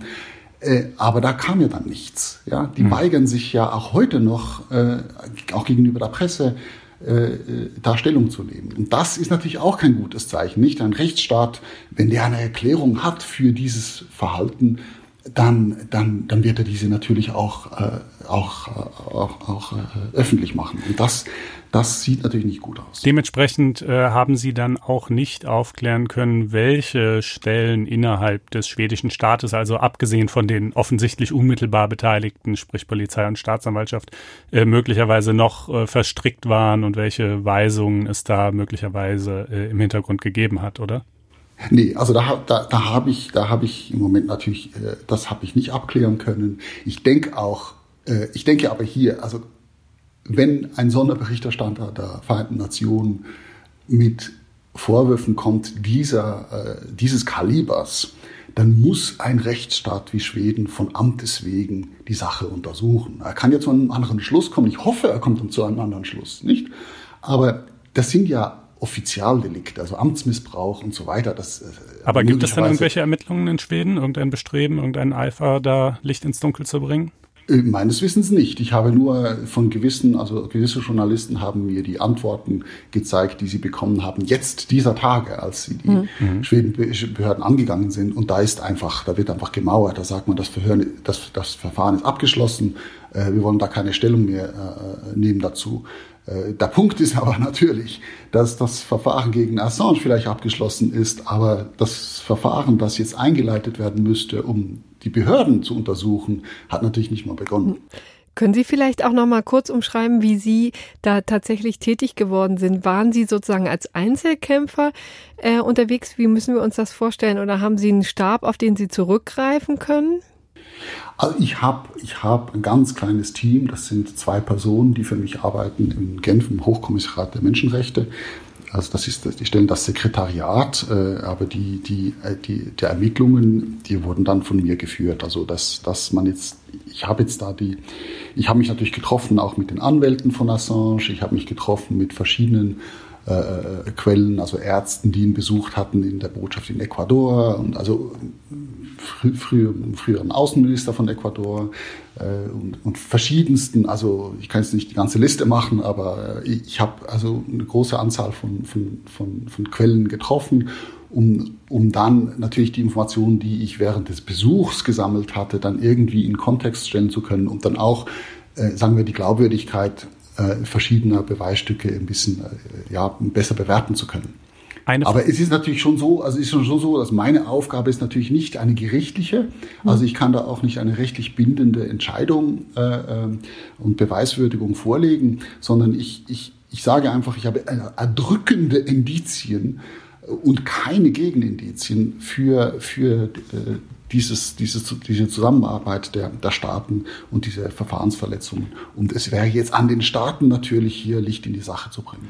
Eine weitere Frage, die sich mir aufgedrängt hat, äh, war die Frage, warum das Ganze? Also Jetzt aktuell ist es ja so, dass äh, Julian Assange nicht mehr wegen des Verdachts irgendwelcher Sexualstraftaten in Haft sitzt, auch nicht mehr wegen des Verda äh, wegen äh, Verstoßes gegen seine Bewährungsauflagen in Haft sitzt, sondern dass er in Auslieferungshaft sitzt. Hätte man das nicht einfach gleich haben können? Denn ich meine, das ist doch sozusagen der das Desiderat, das hier im Hintergrund steht, dass die Amerikaner ihn gerne haben wollen und dass man versucht hat, seiner habhaft zu werden. Warum überhaupt dieser Umweg über ziemlich irgendwie konstruiert wirkende ähm, äh, sexuelle Vorwürfe. Warum hat man ihn nicht einfach gleich in Haft nehmen können und dann halt über seine Auslieferung entscheiden? Ja, also ich, ich war natürlich nicht Teil des Plans, nicht. Ich kann es natürlich nicht, ich kann nicht für die Regierung sprechen. Die werden das selber natürlich auch nicht tun. Äh, ich denke, es, es gibt verschiedene Thesen. Das eine ist, dass man, äh, dass es natürlich, äh, dass man an ihm ein, Exempel statuieren will, um, um die Pressefreiheit einzuschränken, um also, also zumindest die Methode, die Methode von WikiLeaks also zu, zu unterbinden. Und das ist natürlich viel einfacher äh, zu bewerkstelligen, wenn man an der Person, wenn man die Person äh, deren Glaubwürdigkeit öffentlich mal zerstört hat, nicht? Und dass er sexuelle Vor also Sexualstraftaten, diese Vorwürfe sind natürlich ideal, um die Glaubwürdigkeit einer Person in Frage zu stellen und zu schwächen. Also das ist eine These und auch, dass man halt dann sagt, also wenn man natürlich die Auslieferungsabkommen vergleicht zwischen äh, Schweden und den USA und auch die Praxis zwischen Schweden und USA und, und äh, Großbritannien und USA sieht man halt schon, dass Groß, bei Großbritannien ist die Auslieferung nicht einfach automatisch. Da gibt's doch Einzelfälle, wo das Gericht äh, äh, das verhindert hat. Ähm, und bei Schweden ist das nicht so. Nicht? Da sind also eigentlich äh, alle Auslieferungsbegehren sind eigentlich gut geheißen worden seit einem Jahr. Aber das hätte ja sogar noch mehr dafür gesprochen, dass man ihn einfach gleich hätte ausliefern können. Und das hätte ja dann eine mindestens so abschreckende Wirkung gehabt, oder? Also ich meine, dann wäre er in die USA gekommen und dort wäre er dann mutmaßlich äh, lebenslang äh, ins Gefängnis gewandert. Äh, äh richtig, also ich denke schon, also in der Zeit, man muss ja auch sehen, also das das ist natürlich unglaublich schnell alles geschehen, nicht? Also ich glaube, wenn ich mich nicht richtig erinnere, am 25. Juli 2010 wurden die äh, Afghanistan, diese War Diaries äh, äh, veröffentlicht von WikiLeaks und dann ist schon irgendwie drei Wochen später äh, äh kommen schon die, die Vorwürfe äh, dieser, dieser Sexualdelikte und das ist natürlich schon ein, ein, unglaublich schneller Prozess, dass man jetzt da jetzt ihn gleich ausliefert. Die, die USA, die hatten ja noch gar nichts, die hatten noch gar keine Anklage bereit gegen ihn, nicht? Mhm. Also das wurde ja erst entwickelt. Da gab es einen ganzen Stab, äh, der offenbar äh, aufgestellt wurde von 80 bis 120 Personen. Also da gibt es verschiedene Berichterstattungen, das ist bestätigt in, in, in Washington die sich da rund um die Uhr äh, mit Wikileaks beschäftigten. Und äh, dann gab es die Grand Jury, die dann äh, in, in, in Virginia aufgestellt wurde. Also das ging doch ein paar Monate, bis die überhaupt bereit waren, äh, eine, eine Anklage, äh, die man dann als Basis für ein Auslieferungsgesuch hätte benutzen können. Nicht? Da, da, da taten sie sich anfangs sehr schwer damit. Und ich denke, dass es darum ging, das so schnell wie möglich irgendwie unter Kontrolle zu bringen, also den Assange irgendwie ins Abseits zu drängen und unter Druck zu setzen äh, dann, weil das, das, das ging ja, das ging ja, das hat ein ziemlicher Rhythmus von Veröffentlichungen, die da WikiLeaks äh, vorlegten. Und die wollten da, das war ja noch nicht fertig mit diesen Afghanistan-Leaks. Äh, da ging es dann nachher weiter mit diesem Cablegate und so weiter. Ähm, also das wollten die schon verhindern, nicht? Alles klar, ja, dann. Vielleicht noch eine letzte Frage. Können Sie vielleicht sagen, was jetzt seit der Veröffentlichung an Reaktionen Ihnen zuteil wurde? Also haben Sie das Gefühl, da kommt jetzt tatsächlich Bewegung rein oder wird auf staatlicher Seite noch weiter gemauert und es sind nur die Medien, die das jetzt interessiert? Also es ist vor allem die deutschsprachigen Medien und auch die deutschsprachige, also ja, also Prominenz würde ich mal sagen, also die offizielle Politik äh, ja noch nicht, also die Bundesregierung in Deutschland oder jetzt auch die, in der Schweiz oder Österreich, die haben mich jetzt, jetzt nicht äh, kontaktiert, aber die Presse ist schon sehr mobilisiert und ich denke, dass das öffentliche Interesse ist sehr groß. Und ich denke zu Recht, nicht? Da wird jetzt auf den, der Finger auf den wunden Punkt gelegt und da, da, da muss irgendwann mal auch eine, auch von offizieller Seite wahrscheinlich mal eine Reaktion kommen.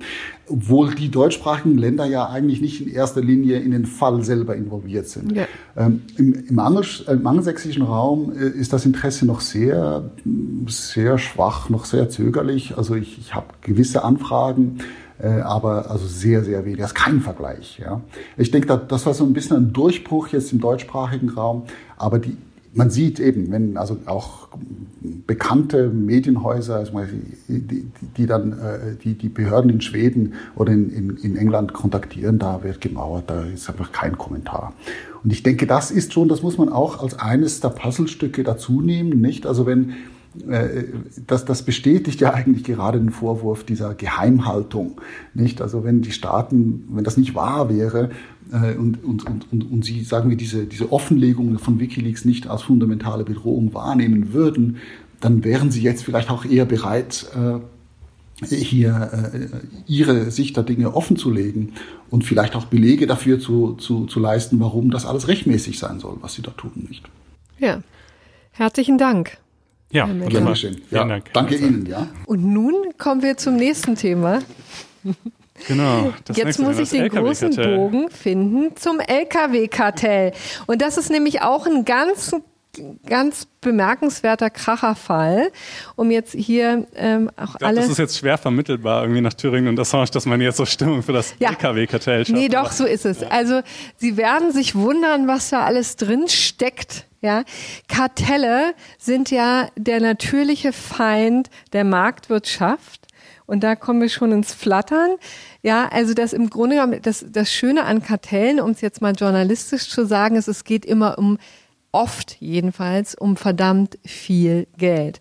Und so war es eben auch hier im LKW-Kartell in einem also wirklich schon legendären Preisabsprachen zwischen den großen LKW-Hersteller, die tatsächlich 14 Jahre hinweg Preise abgesprochen haben, und zwar auf höchster Führungsebene zwischen 1997 und 2011 äh, wurden also die Preise für Lkw abgesprochen. Also die letztendlich die, die großen waren alle dabei. Daimler, MAN, Volvo, Renault. Also die haben äh, den Markt, also oder jedenfalls die äh, das Geld unter sich aufgeteilt, haben vereinbart, wie viel sie äh, nehmen wollen, beziehungsweise welche ähm, Grenze nicht unterschritten werden darf. So.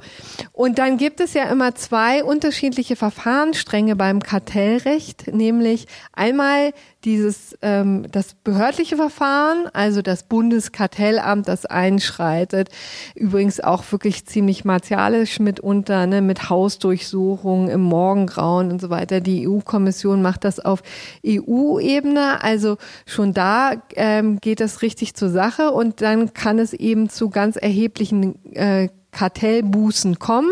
In dem konkreten Fall waren es tatsächlich 3,8 Milliarden Euro, die da abgedrückt werden mussten von den Kartellanten.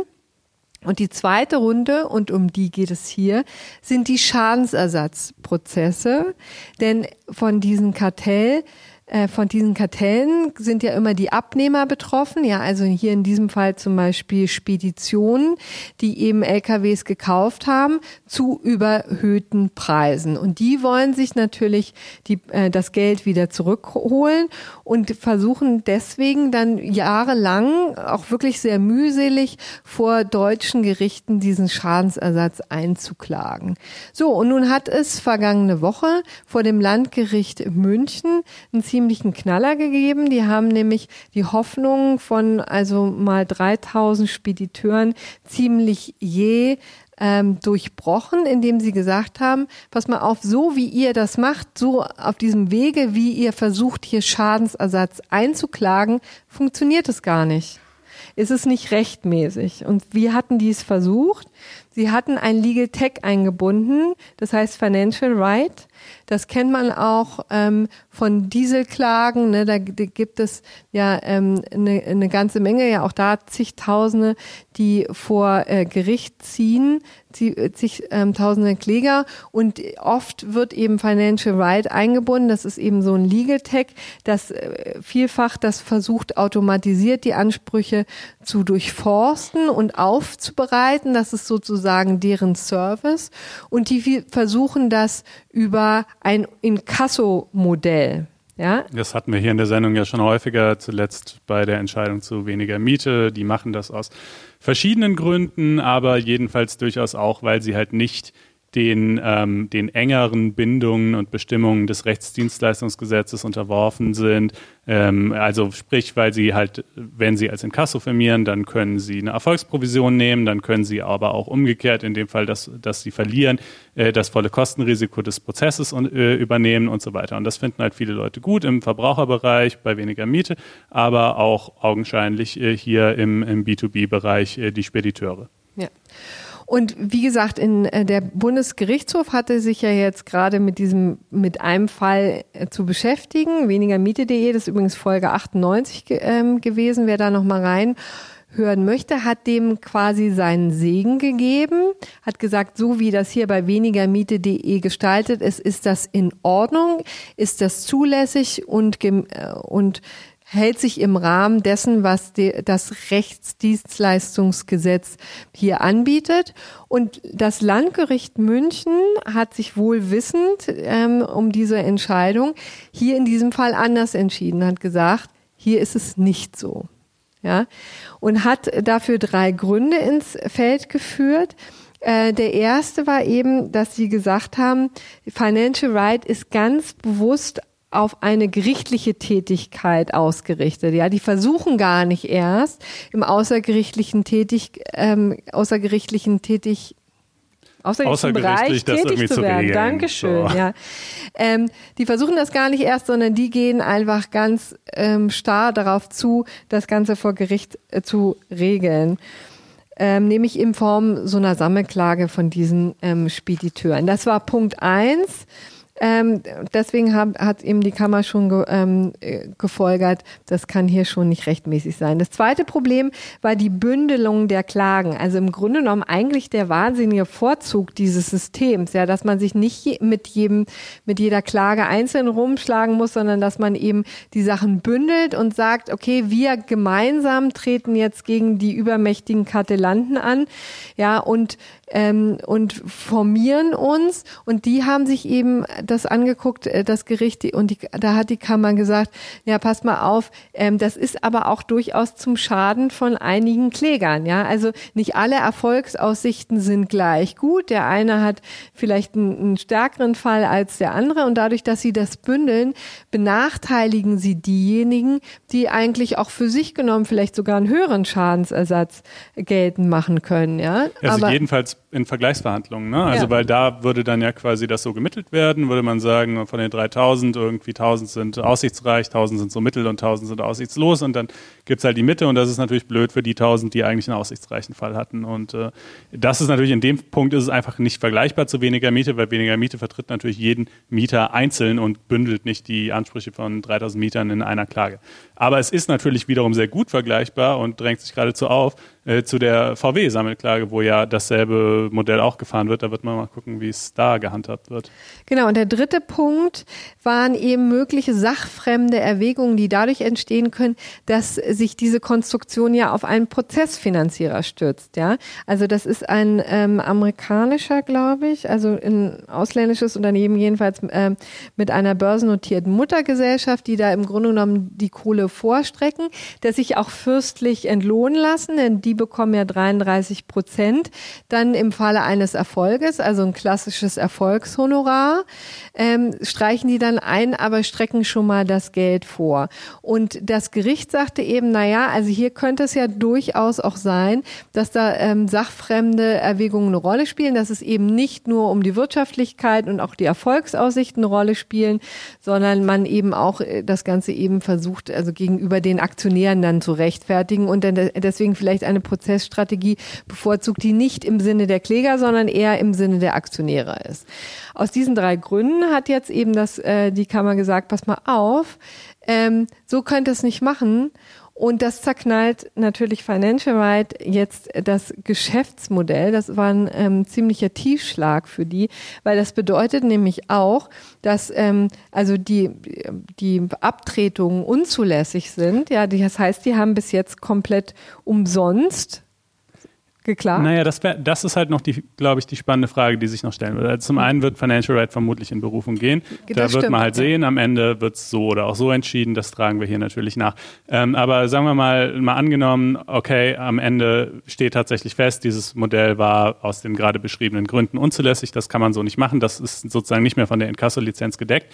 Dann wäre halt die Folgefrage, waren die Abtretungen, diese 3000 Leute haben ihre Ansprüche hier abgetreten, deshalb auch nichtig? Ja, ist das die Konsequenz? Und die Frage ist deshalb wichtig, denn wenn, weil sie, wenn sie nichtig waren, dann wären sie auch verjährt. Ne? Denn die Verjährung wird ja gehemmt dadurch, dass ich vor Gericht, also entweder selber oder eben in dem Fall nach Abtretung Financial Right für mich äh, diesen Anspruch einklage. Aber wenn ich ihn nie wirksam abgetreten habe, weil das Geschäftsmodell nichtig ist von Financial Right, also oder eben wie auch immer unter Verstoß gegen das Rechtsdienstleistungsgesetz, so muss es richtigerweise heißen, äh, äh, konstruiert ist, dann habe ich ihn und ich ihn dann auch nicht wirksam abgetreten habe, naja, dann haben sie ihn halt auch nicht irgendwie nie rechtshängig gemacht und dann wäre er möglicherweise verjährt. Also ähm, man wird sehen, aber das kann äh, echt unschön ausgehen für ja, die Spediteure, die sich da genau, und das haben. mal deutlich zu sagen, geht ja wirklich um sehr viel Geld. Ne? Äh, sind 3000 Spediteure in dieser ähm, in dieser Sammelklage, wie es ja immer untechnisch heißt. Ich würde sagen, bei dem Begriff bleiben wir jetzt mal einfach, um, um, das, ähm, um das einfacher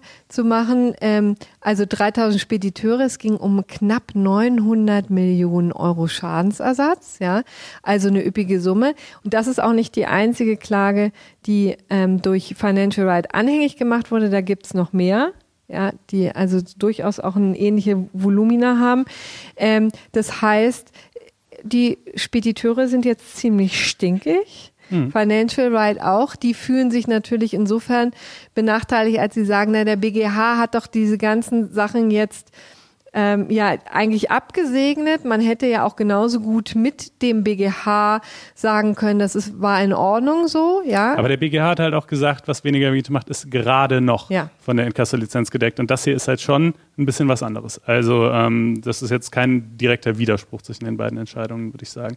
Ja, es kommt natürlich drauf an, wen du fragst. Ich würde auch ähm, nicht, würde auch sagen, das ist, das lässt sich hören sozusagen. Es ist sozusagen eine weiter äh, Entwicklung dieses BGH-Urteils, aber ich kann mir, also ich kann natürlich verstehen, dass Financial Right und auch ähnliche Konstruktionen sich eigentlich auf den BGH berufen haben und gesagt haben, naja, Gott sei Dank, jetzt ist die Sache für uns durch. Ja. Ne? Also so war es nicht. Der BGH wird früher oder später in der Tat auch darüber entscheiden und dann gucken, was da rauskommt. Genau. Und dann äh, sind wir zumindest mit den großen Themen auch durch. Ja, jetzt ne? machen wir noch, wir noch, ein paar, kleine fixe, Nachträge. fixe Ergänzungen. Äh, also Impeachment-Verfahren, ja gut, was haben wir groß zu sagen? Im Grunde genommen haben wir schon alles gesagt. Es ist so ausgegangen, wie wir es äh, prognostiziert hatten, dass es würde. Es wurden dann eben auch keine weiteren Zeugen äh, mehr geladen. Das war ja also nicht, dass das was am Ergebnis geändert hätte, aber das war ja immerhin sozusagen noch ein bisschen streitig, ob man das machen solle oder nicht. Das gibt den Demokraten jetzt, wie gesagt, den Punkt, dass sie sagen können, das war von vornherein ein unvollständiges und unfaires Verfahren. Ähm, aber naja, letztlich wissen wir sowieso, dass es irgendwie was, was passiert wäre. Bisschen erstaunlich, ein Republikaner hat gegen Trump gestimmt mit Romney, der äh, frisst jetzt richtig den Dreck, zumindest auf Fox News und Co. Also äh, den, dem wollen sie natürlich gewaltig an den Kragen, aber naja gut, ich glaube, vielleicht in, in, in seinem eigenen Wahldistrikt äh, könnten die Verhältnisse wiederum ein bisschen anders aussehen. Außerdem dauert es auch noch eine ganze Weile, ich glaube vier Jahre, bis jetzt zur Wiederwahl ansteht. Bis dahin ähm, sind die Verhältnisse wieder andere. Aber was wir gerne noch ergänzen wollten, äh, so unter der sind ganz neue Entwicklungen unter der Überschrift, ja, Trump hält sich jetzt äh, womöglich erst recht für unverwundbar äh, und, und über dem Gesetz stehen, falls er das nicht schon vorher getan haben sollte. Ähm, da gibt es nämlich einen ganz erstaunlichen Vorgang, der betrifft einen Roger Stone, ähm, ein, ein Vertrauter von Donald Trump, äh, ehemals auch in den Wahlkampf eingebunden, äh, dann zwar nicht mehr, aber offenbar, offenbar immer noch in einem guten Verhältnis mit ihm stehend. Ähm, gegen den war Anklage erhoben worden, weil er im Zuge dieser ganzen Russland-Ermittlungen äh, um das Team von, äh, von äh, Robert Mueller ähm, falsch ausgesagt haben soll, weil er auch auf andere Zeugen eingewirkt haben soll und so weiter. Deswegen ist er auch dem Grunde nach schon schuldig befunden worden. Ähm, aber das funktioniert ja in den USA ein bisschen anders als bei uns. Es gibt eine eigene Sentencing Phase, das heißt, das Strafmaß muss, über das Strafmaß musste noch entschieden werden. Und die ähm, Staatsanwaltschaft hat auf neun Jahre plädiert zunächst. So wurde es dann eben auch irgendwie, in, war es dann auch in den Medien zu lesen und so weiter. Ähm, daraufhin hat sich Donald Trump eingeschaltet auf Twitter, wie üblich, äh, und ähm, gesagt, das sei ja also ganz ungeheuerlich, wahnsinnig unfair. In Wahrheit seien doch eigentlich, müssten doch die, die Demokraten irgendwie hier angeklagt, also naja, das Übliche letztlich, ne, was man halt so ein bisschen von ihm schon kennt. Und siehe da, ähm, kurz darauf, ich glaube wenige Stunden später, interveniert das Justizministerium, was ja sozusagen die, die übergeordnete Behörde zu den amerikanischen Staatsanwaltschaften, jedenfalls auf Bundesebene ist. Und ähm, auf einmal lautet die Empfehlung auf far less, also deutlich weniger als äh, neun Jahre. Ähm, so, daraufhin ähm, treten die vier Staatsanwälte, die diesen Fall konkret betreut und bearbeitet haben, allesamt zurück, sagen, okay, damit wollen wir nichts mehr zu tun haben, das ist, können wir nicht vertreten, wir äh, sind halt der Meinung, neun Jahre wären total angemessen. Entscheiden tut es ja natürlich sowieso das Gericht, aber das ist halt eben einfach das, worauf, worauf wir plädieren wollten. Ähm, und äh, Donald Trump ähm, behauptet dann also in anschließenden Stellungnahmen, nein, es hätte keine direkte Weisung von ihm an das Justizministerium gegeben. Aber im Übrigen, wenn es doch so gewesen wäre, wäre das auch völlig in Ordnung und total äh, innerhalb äh, seiner Rechte. Das dürfe er ohne weiteres machen. Und äh, man muss auch ehrlicherweise, also ob es wirklich eine direkte Weisung gab oder nicht, wir wissen es nicht, noch nicht jedenfalls. Vielleicht findet die New York Times da ja noch schlaue Sachen raus. Aber es gab halt diesen Tweet, er hat öffentlich bekannt gemacht, was er gerne haben möchte und er hat inzwischen auch oft genug deutlich gemacht, wie er mit Leuten umgeht, die ihm nicht äh, fügig sind in allen Punkten. Also dass es eine Form der Einflussnahme ist, wenn der Präsident sagt, ich erwarte in diesem Strafverfahren eine geringere Strafe, ähm, äh, das ist letztlich doch wohl mehr oder weniger klar, egal ob er jetzt noch konkret dann wirklich äh, zu William Barr gegangen ist und gesagt hat, so du Freundchen, ändere das jetzt mal ab oder nicht. Und äh, ja, und da hat er natürlich, äh, wenn man ganz ehrlich ist, auch in gewisser Weise recht, weil ein zweites Impeachment-Verfahren wird es nicht geben. Oder ich meine, wenn dann wirklich, das habe ich ja hier schon immer gesagt, erst ab Kategorie Trump erschießt jemand auf dem Times Square. Aber so alles drunter wird natürlich nicht mehr, also auch gar nicht erst, gar nicht erst zur Amtsanklage kommen und im Übrigen ansonsten auch genauso scheitern wie alles zuvor. Also es ist schon wirklich äh, erschreckend zu sehen, wie sehr da irgendwie die Checks and Balances, die vielbeschworenen, doch auch aus den Angeln gehoben werden können. Ja, dann wird sich jetzt vieles in der amerikanischen Präsidentschaftswahl im November entscheiden. So, und jetzt habe ich schon wieder so einen Nachtrag, der so ein bisschen abfällt von der großen Nee, ich finde den eigentlich sehr hübsch. Ich finde den eigentlich. Es geht nämlich tatsächlich, ich referiere jetzt ähm, und nehme Bezug auf Folge 106. Das ist die Brexit-Folge gewesen, wo wir also wirklich hoch emotional uns von den Briten verabschiedet haben. Ähm, der eine oder andere kann sich vielleicht noch dran erinnern. Und da hatten wir ein sehr launiges, gerechtes Urteil, was ähm, tatsächlich den, das Verwaltungsgericht Aachen in Fokus genommen hat. Das war diese Geschichte, wer sich erinnert, von dem Langzeitstudenten im 59. Semester, der einen Schwimmkurs der Stufe 4 ähm, besuchen wollte, der Fachhochschule Pipapo, wo er eben eingeschrieben war, ja. So, und äh, jetzt hat es tatsächlich eine Klage gegeben, und zwar wo? Nicht bei der Fachhochschule oder beim Studenten, äh, der, der Student war schon auch involviert, sondern beim Verwaltungsgericht Aachen. So. Wir hatten doch schon gesagt. Ich hatte das im Gefühl, wenn ich das mal sagen darf, ne? denn ja, ich fand es ja wirklich merkwürdig, dass in dieser Pressemitteilung so rumgeritten wurde auf dem 59. Semester.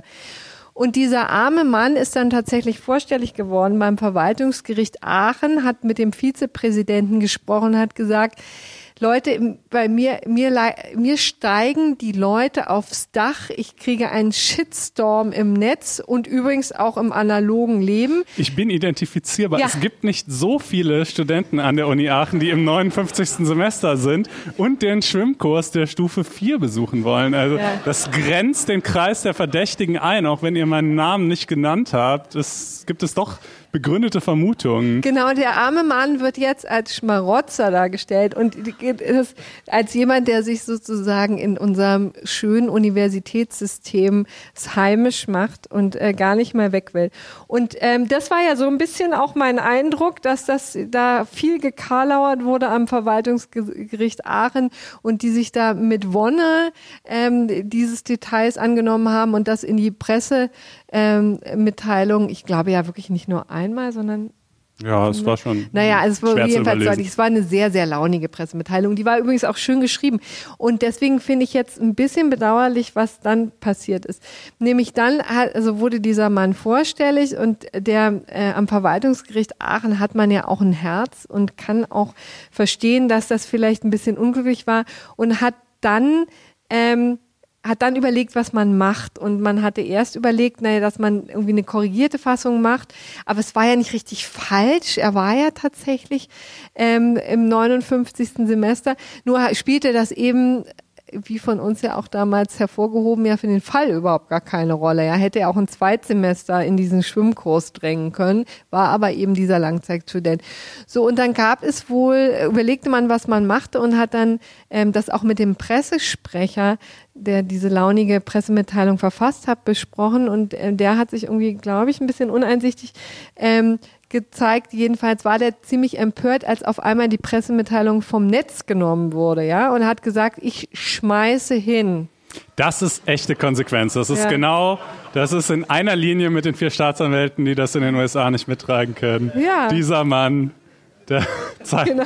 zeigt, wo die rote Linie verläuft. Es haben, es haben viele, genau, wir haben viele ro rote Linien gesehen. Auch diese wurde überschritten. Haltung zeigen, sehr wichtig genau. dieser Tage. Und ähm, was ich, ich habe jetzt übrigens vorhin mal geguckt, was jetzt eigentlich draus geworden ist. Also dieser Mann ist tatsächlich zurückgetreten, also erst nach so und so vielen Jahren eben nicht mehr Pressesprecher.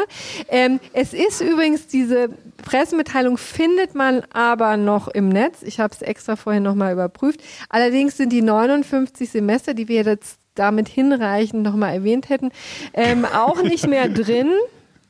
Wir, wir, vertiefen diesen Schaden gerade. Genau, nee, nee, wir, wir rufen aber gleichzeitig auf, bitte lassen Sie diesen armen Mann in Ruhe. Ja, Oder wenn ausschließlich nette Nachrichten. Absolut, auch mal ein bisschen aufmuntern, dass so ein Schwimmkurs ja auch durchaus sein Gutes hat und so weiter. Das darf man natürlich machen, aber bitte keine Verunglimpfung.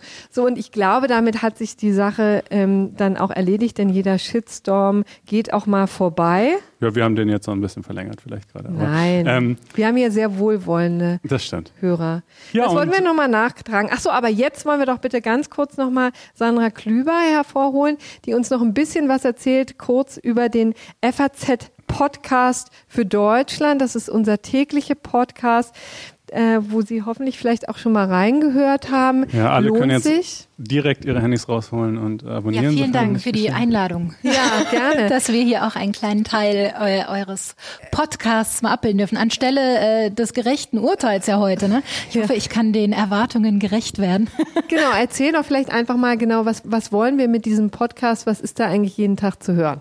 Ja, also wir sind ja noch ganz grün hinter den Ohren. Äh, uns gibt's jetzt äh, gerade mal dreieinhalb Wochen und äh, wir, äh, das sind neben mir noch äh, meine Kollegin Tammy Holderried und die heute auch hier ist und mein Kollege Andreas Krobock. Und wir wechseln uns ähm, ab, jeden Tag als Host. Wir erscheinen von Montag bis Freitag immer um 17 Uhr und behandeln ein Thema schwerpunkthaft, äh, widmen uns aber auch noch anderen Themen. Ähm, und es sind tagesaktuelle Themen. Also jeden Tag eine neue Überraschung, auch für uns, äh, was unser Thema sein wird. Ja, war letzte Woche ein bisschen aufregend bei euch. Ne? Wie hat sich das dann Absolut. So gestaltet, also, die Planung? Von Planung kann eigentlich keine Rede sein. Also so äh, in diesen dreieinhalb Wochen haben wir uns natürlich jetzt schon dann oft überlegt, ähm, welches Thema man vielleicht auch am nächsten Tag machen könnte, um ein bisschen mehr Planungssicherheit zu haben. Es ist natürlich auch wichtig, ähm, gerade wenn man externe Gesprächspartner haben möchte, dass man die vielleicht auch schon mal am Vortag dann anfragt. Aber alle Planungen, äh, die man sich auch macht, manchmal werden die einfach überrollt von der Aktualität. Und letzte Woche, ihr habt es ja auch schon breit diskutiert, die Thüringen-Geschichte, mit der hatten wir natürlich auch nicht gerechnet. Und ähm, dann gab es natürlich den Moment, dass wir um die Mittagszeit herum alle Planungen zur Seite geschoben haben, ein neues leeres Word-Dokument geöffnet haben. Und dann haben sich ja tatsächlich auch äh, an dem Tag, als Kemmerich dann äh, ganz überraschend schon wieder zurückgetreten ist, am nächsten Tag haben sich die äh, Ereignisse ja schier überschlagen. Also wir haben dann wirklich minütlich unsere Moderation auch wieder ausgelöscht und äh, neu äh, versucht zu schreiben. Das sind dann sehr stressige Tage. Ganz so stressig war bisher zum Glück nicht jeder Tag. Wer taucht denn also bei euch auf? Wer ist da zu hören? Also es steht und fällt natürlich mit der Auswahl der Gesprächspartner unser Podcast und da können wir natürlich zum einen auf die Expertise aus dem Haus zählen und ähm, ich glaube, da spreche ich für uns alle, wenn ich sage, wie dankbar und äh, überwältigt wir sind, wie groß da auch die Bereitschaft ist, aus dem Haus mitzumachen. Also von Herausgebern über Redakteure aus allen Bereichen, Redaktionsleitern, vom Sport, aus der Kultur, aus der Gesellschaft, aus der Wissenschaft. Wir behandeln ja wirklich alle Themen, die tagesaktuell interessant sind. Und da ähm, haben wir bisher nur positive Erfahrungen gemacht. Alle haben richtig Lust mitzumachen und das ist ja auch für ähm, Printleute ein ganz neues Medium. Da jetzt auch mal dann, ähm, ihr seid es natürlich ja, mittlerweile anderen, längst gewohnt, aber für vor. viele ist das auch eine neue Erfahrung und äh, da sind wir ganz begeistert, dass aber alle sehr aufgeschlossen sind, gerne mitmachen und unsere Sendung bereichern. Also das ist natürlich. Und ihr habt aber auch von draußen, ne? jetzt heute war es zum Beispiel, glaube ich, Lars Klingbeil, oder? Genau, also wir haben auch immer gerne äh, externe Gesprächspartner und ähm, heute zum Beispiel war unser Schwerpunktthema die Gewalt ähm, gegen Lokalpolitiker, die ja in letzter Zeit ähm, stark zugenommen hat. Und äh, der aktuelle Aufhänger für uns war jetzt, dass eben nach Thüringen ähm, besonders FDP-Politiker sich ähm, vielen Anfeindungen äh, ausgesetzt sehen, haben dann unter anderem auch mit einer FDP-Lokalpolitikerin gesprochen, die uns ähm, von ganz schrecklichen Erfahrungen erzählt hat und eben auch mit Lars Klingbeil, dem Generalsekretär der SPD, der sich dieses Thema auch auf die Fahnen geschrieben hat. Ich hoffe, ihr seid mit so einer richtig absurden Frage eingestiegen, denn Lars Klingbeil hat sich kürzlich irgendwo, habe ich es auf Twitter gelesen, beschwert, dass äh, in journalistischen Interviews die ersten fünf Fragen, die könnte er immer schon absehen. Äh, also vielleicht einfach mal. Vielleicht sollten wir nochmal kritisch selbst reinhören, ob er äh, sehr abgeklärt wirkt auf unsere Fragen. Aber ähm, ja, also es ist natürlich toll, wenn wir dann auch solche Gesprächspartner spontan gewinnen können. Ja, wunderbar. Also ich kann mir gar nicht ausmalen, wie stressig das sein muss. Ich krieg's schon im Wochentakt kaum hin. Ähm, aber nee, ist wirklich äh, großartig. Also falls ihr es nicht ohnehin schon abonniert habt, kann ich es euch nur dringend ans Herz legen. Ich höre es selber jeden Tag und jetzt nicht, weil ich irgendwie müsste, weil ich hier arbeite, sondern weil es einfach ein richtig guter Podcast ist. Brav, ähm, Konstantin. Ist so. Ja, also dann wären wir jetzt aber auch am Ende unseres Podcast, des FAZ Einspruch Podcast. Wir danken für die Aufmerksamkeit und für die Technik, die hier unser werter, geschätzte Kollege Andreas Brandt übernommen hat von unserem Videoteam. Tausend Dank dafür. Schön, dass Sie hier den Weg in die, äh, in die Hellerhofstraße gefunden haben. Es war uns eine große Freude, auch mal unseren Hörern gegenüberzusetzen. Ja, und es wird uns eine große Freude, jetzt gleich mit euch anzustoßen. Ne? Ja, genau. Also. Und dann bis äh, noch eine schöne Restwoche. Bis dann. Tschüss. Vielen Dank.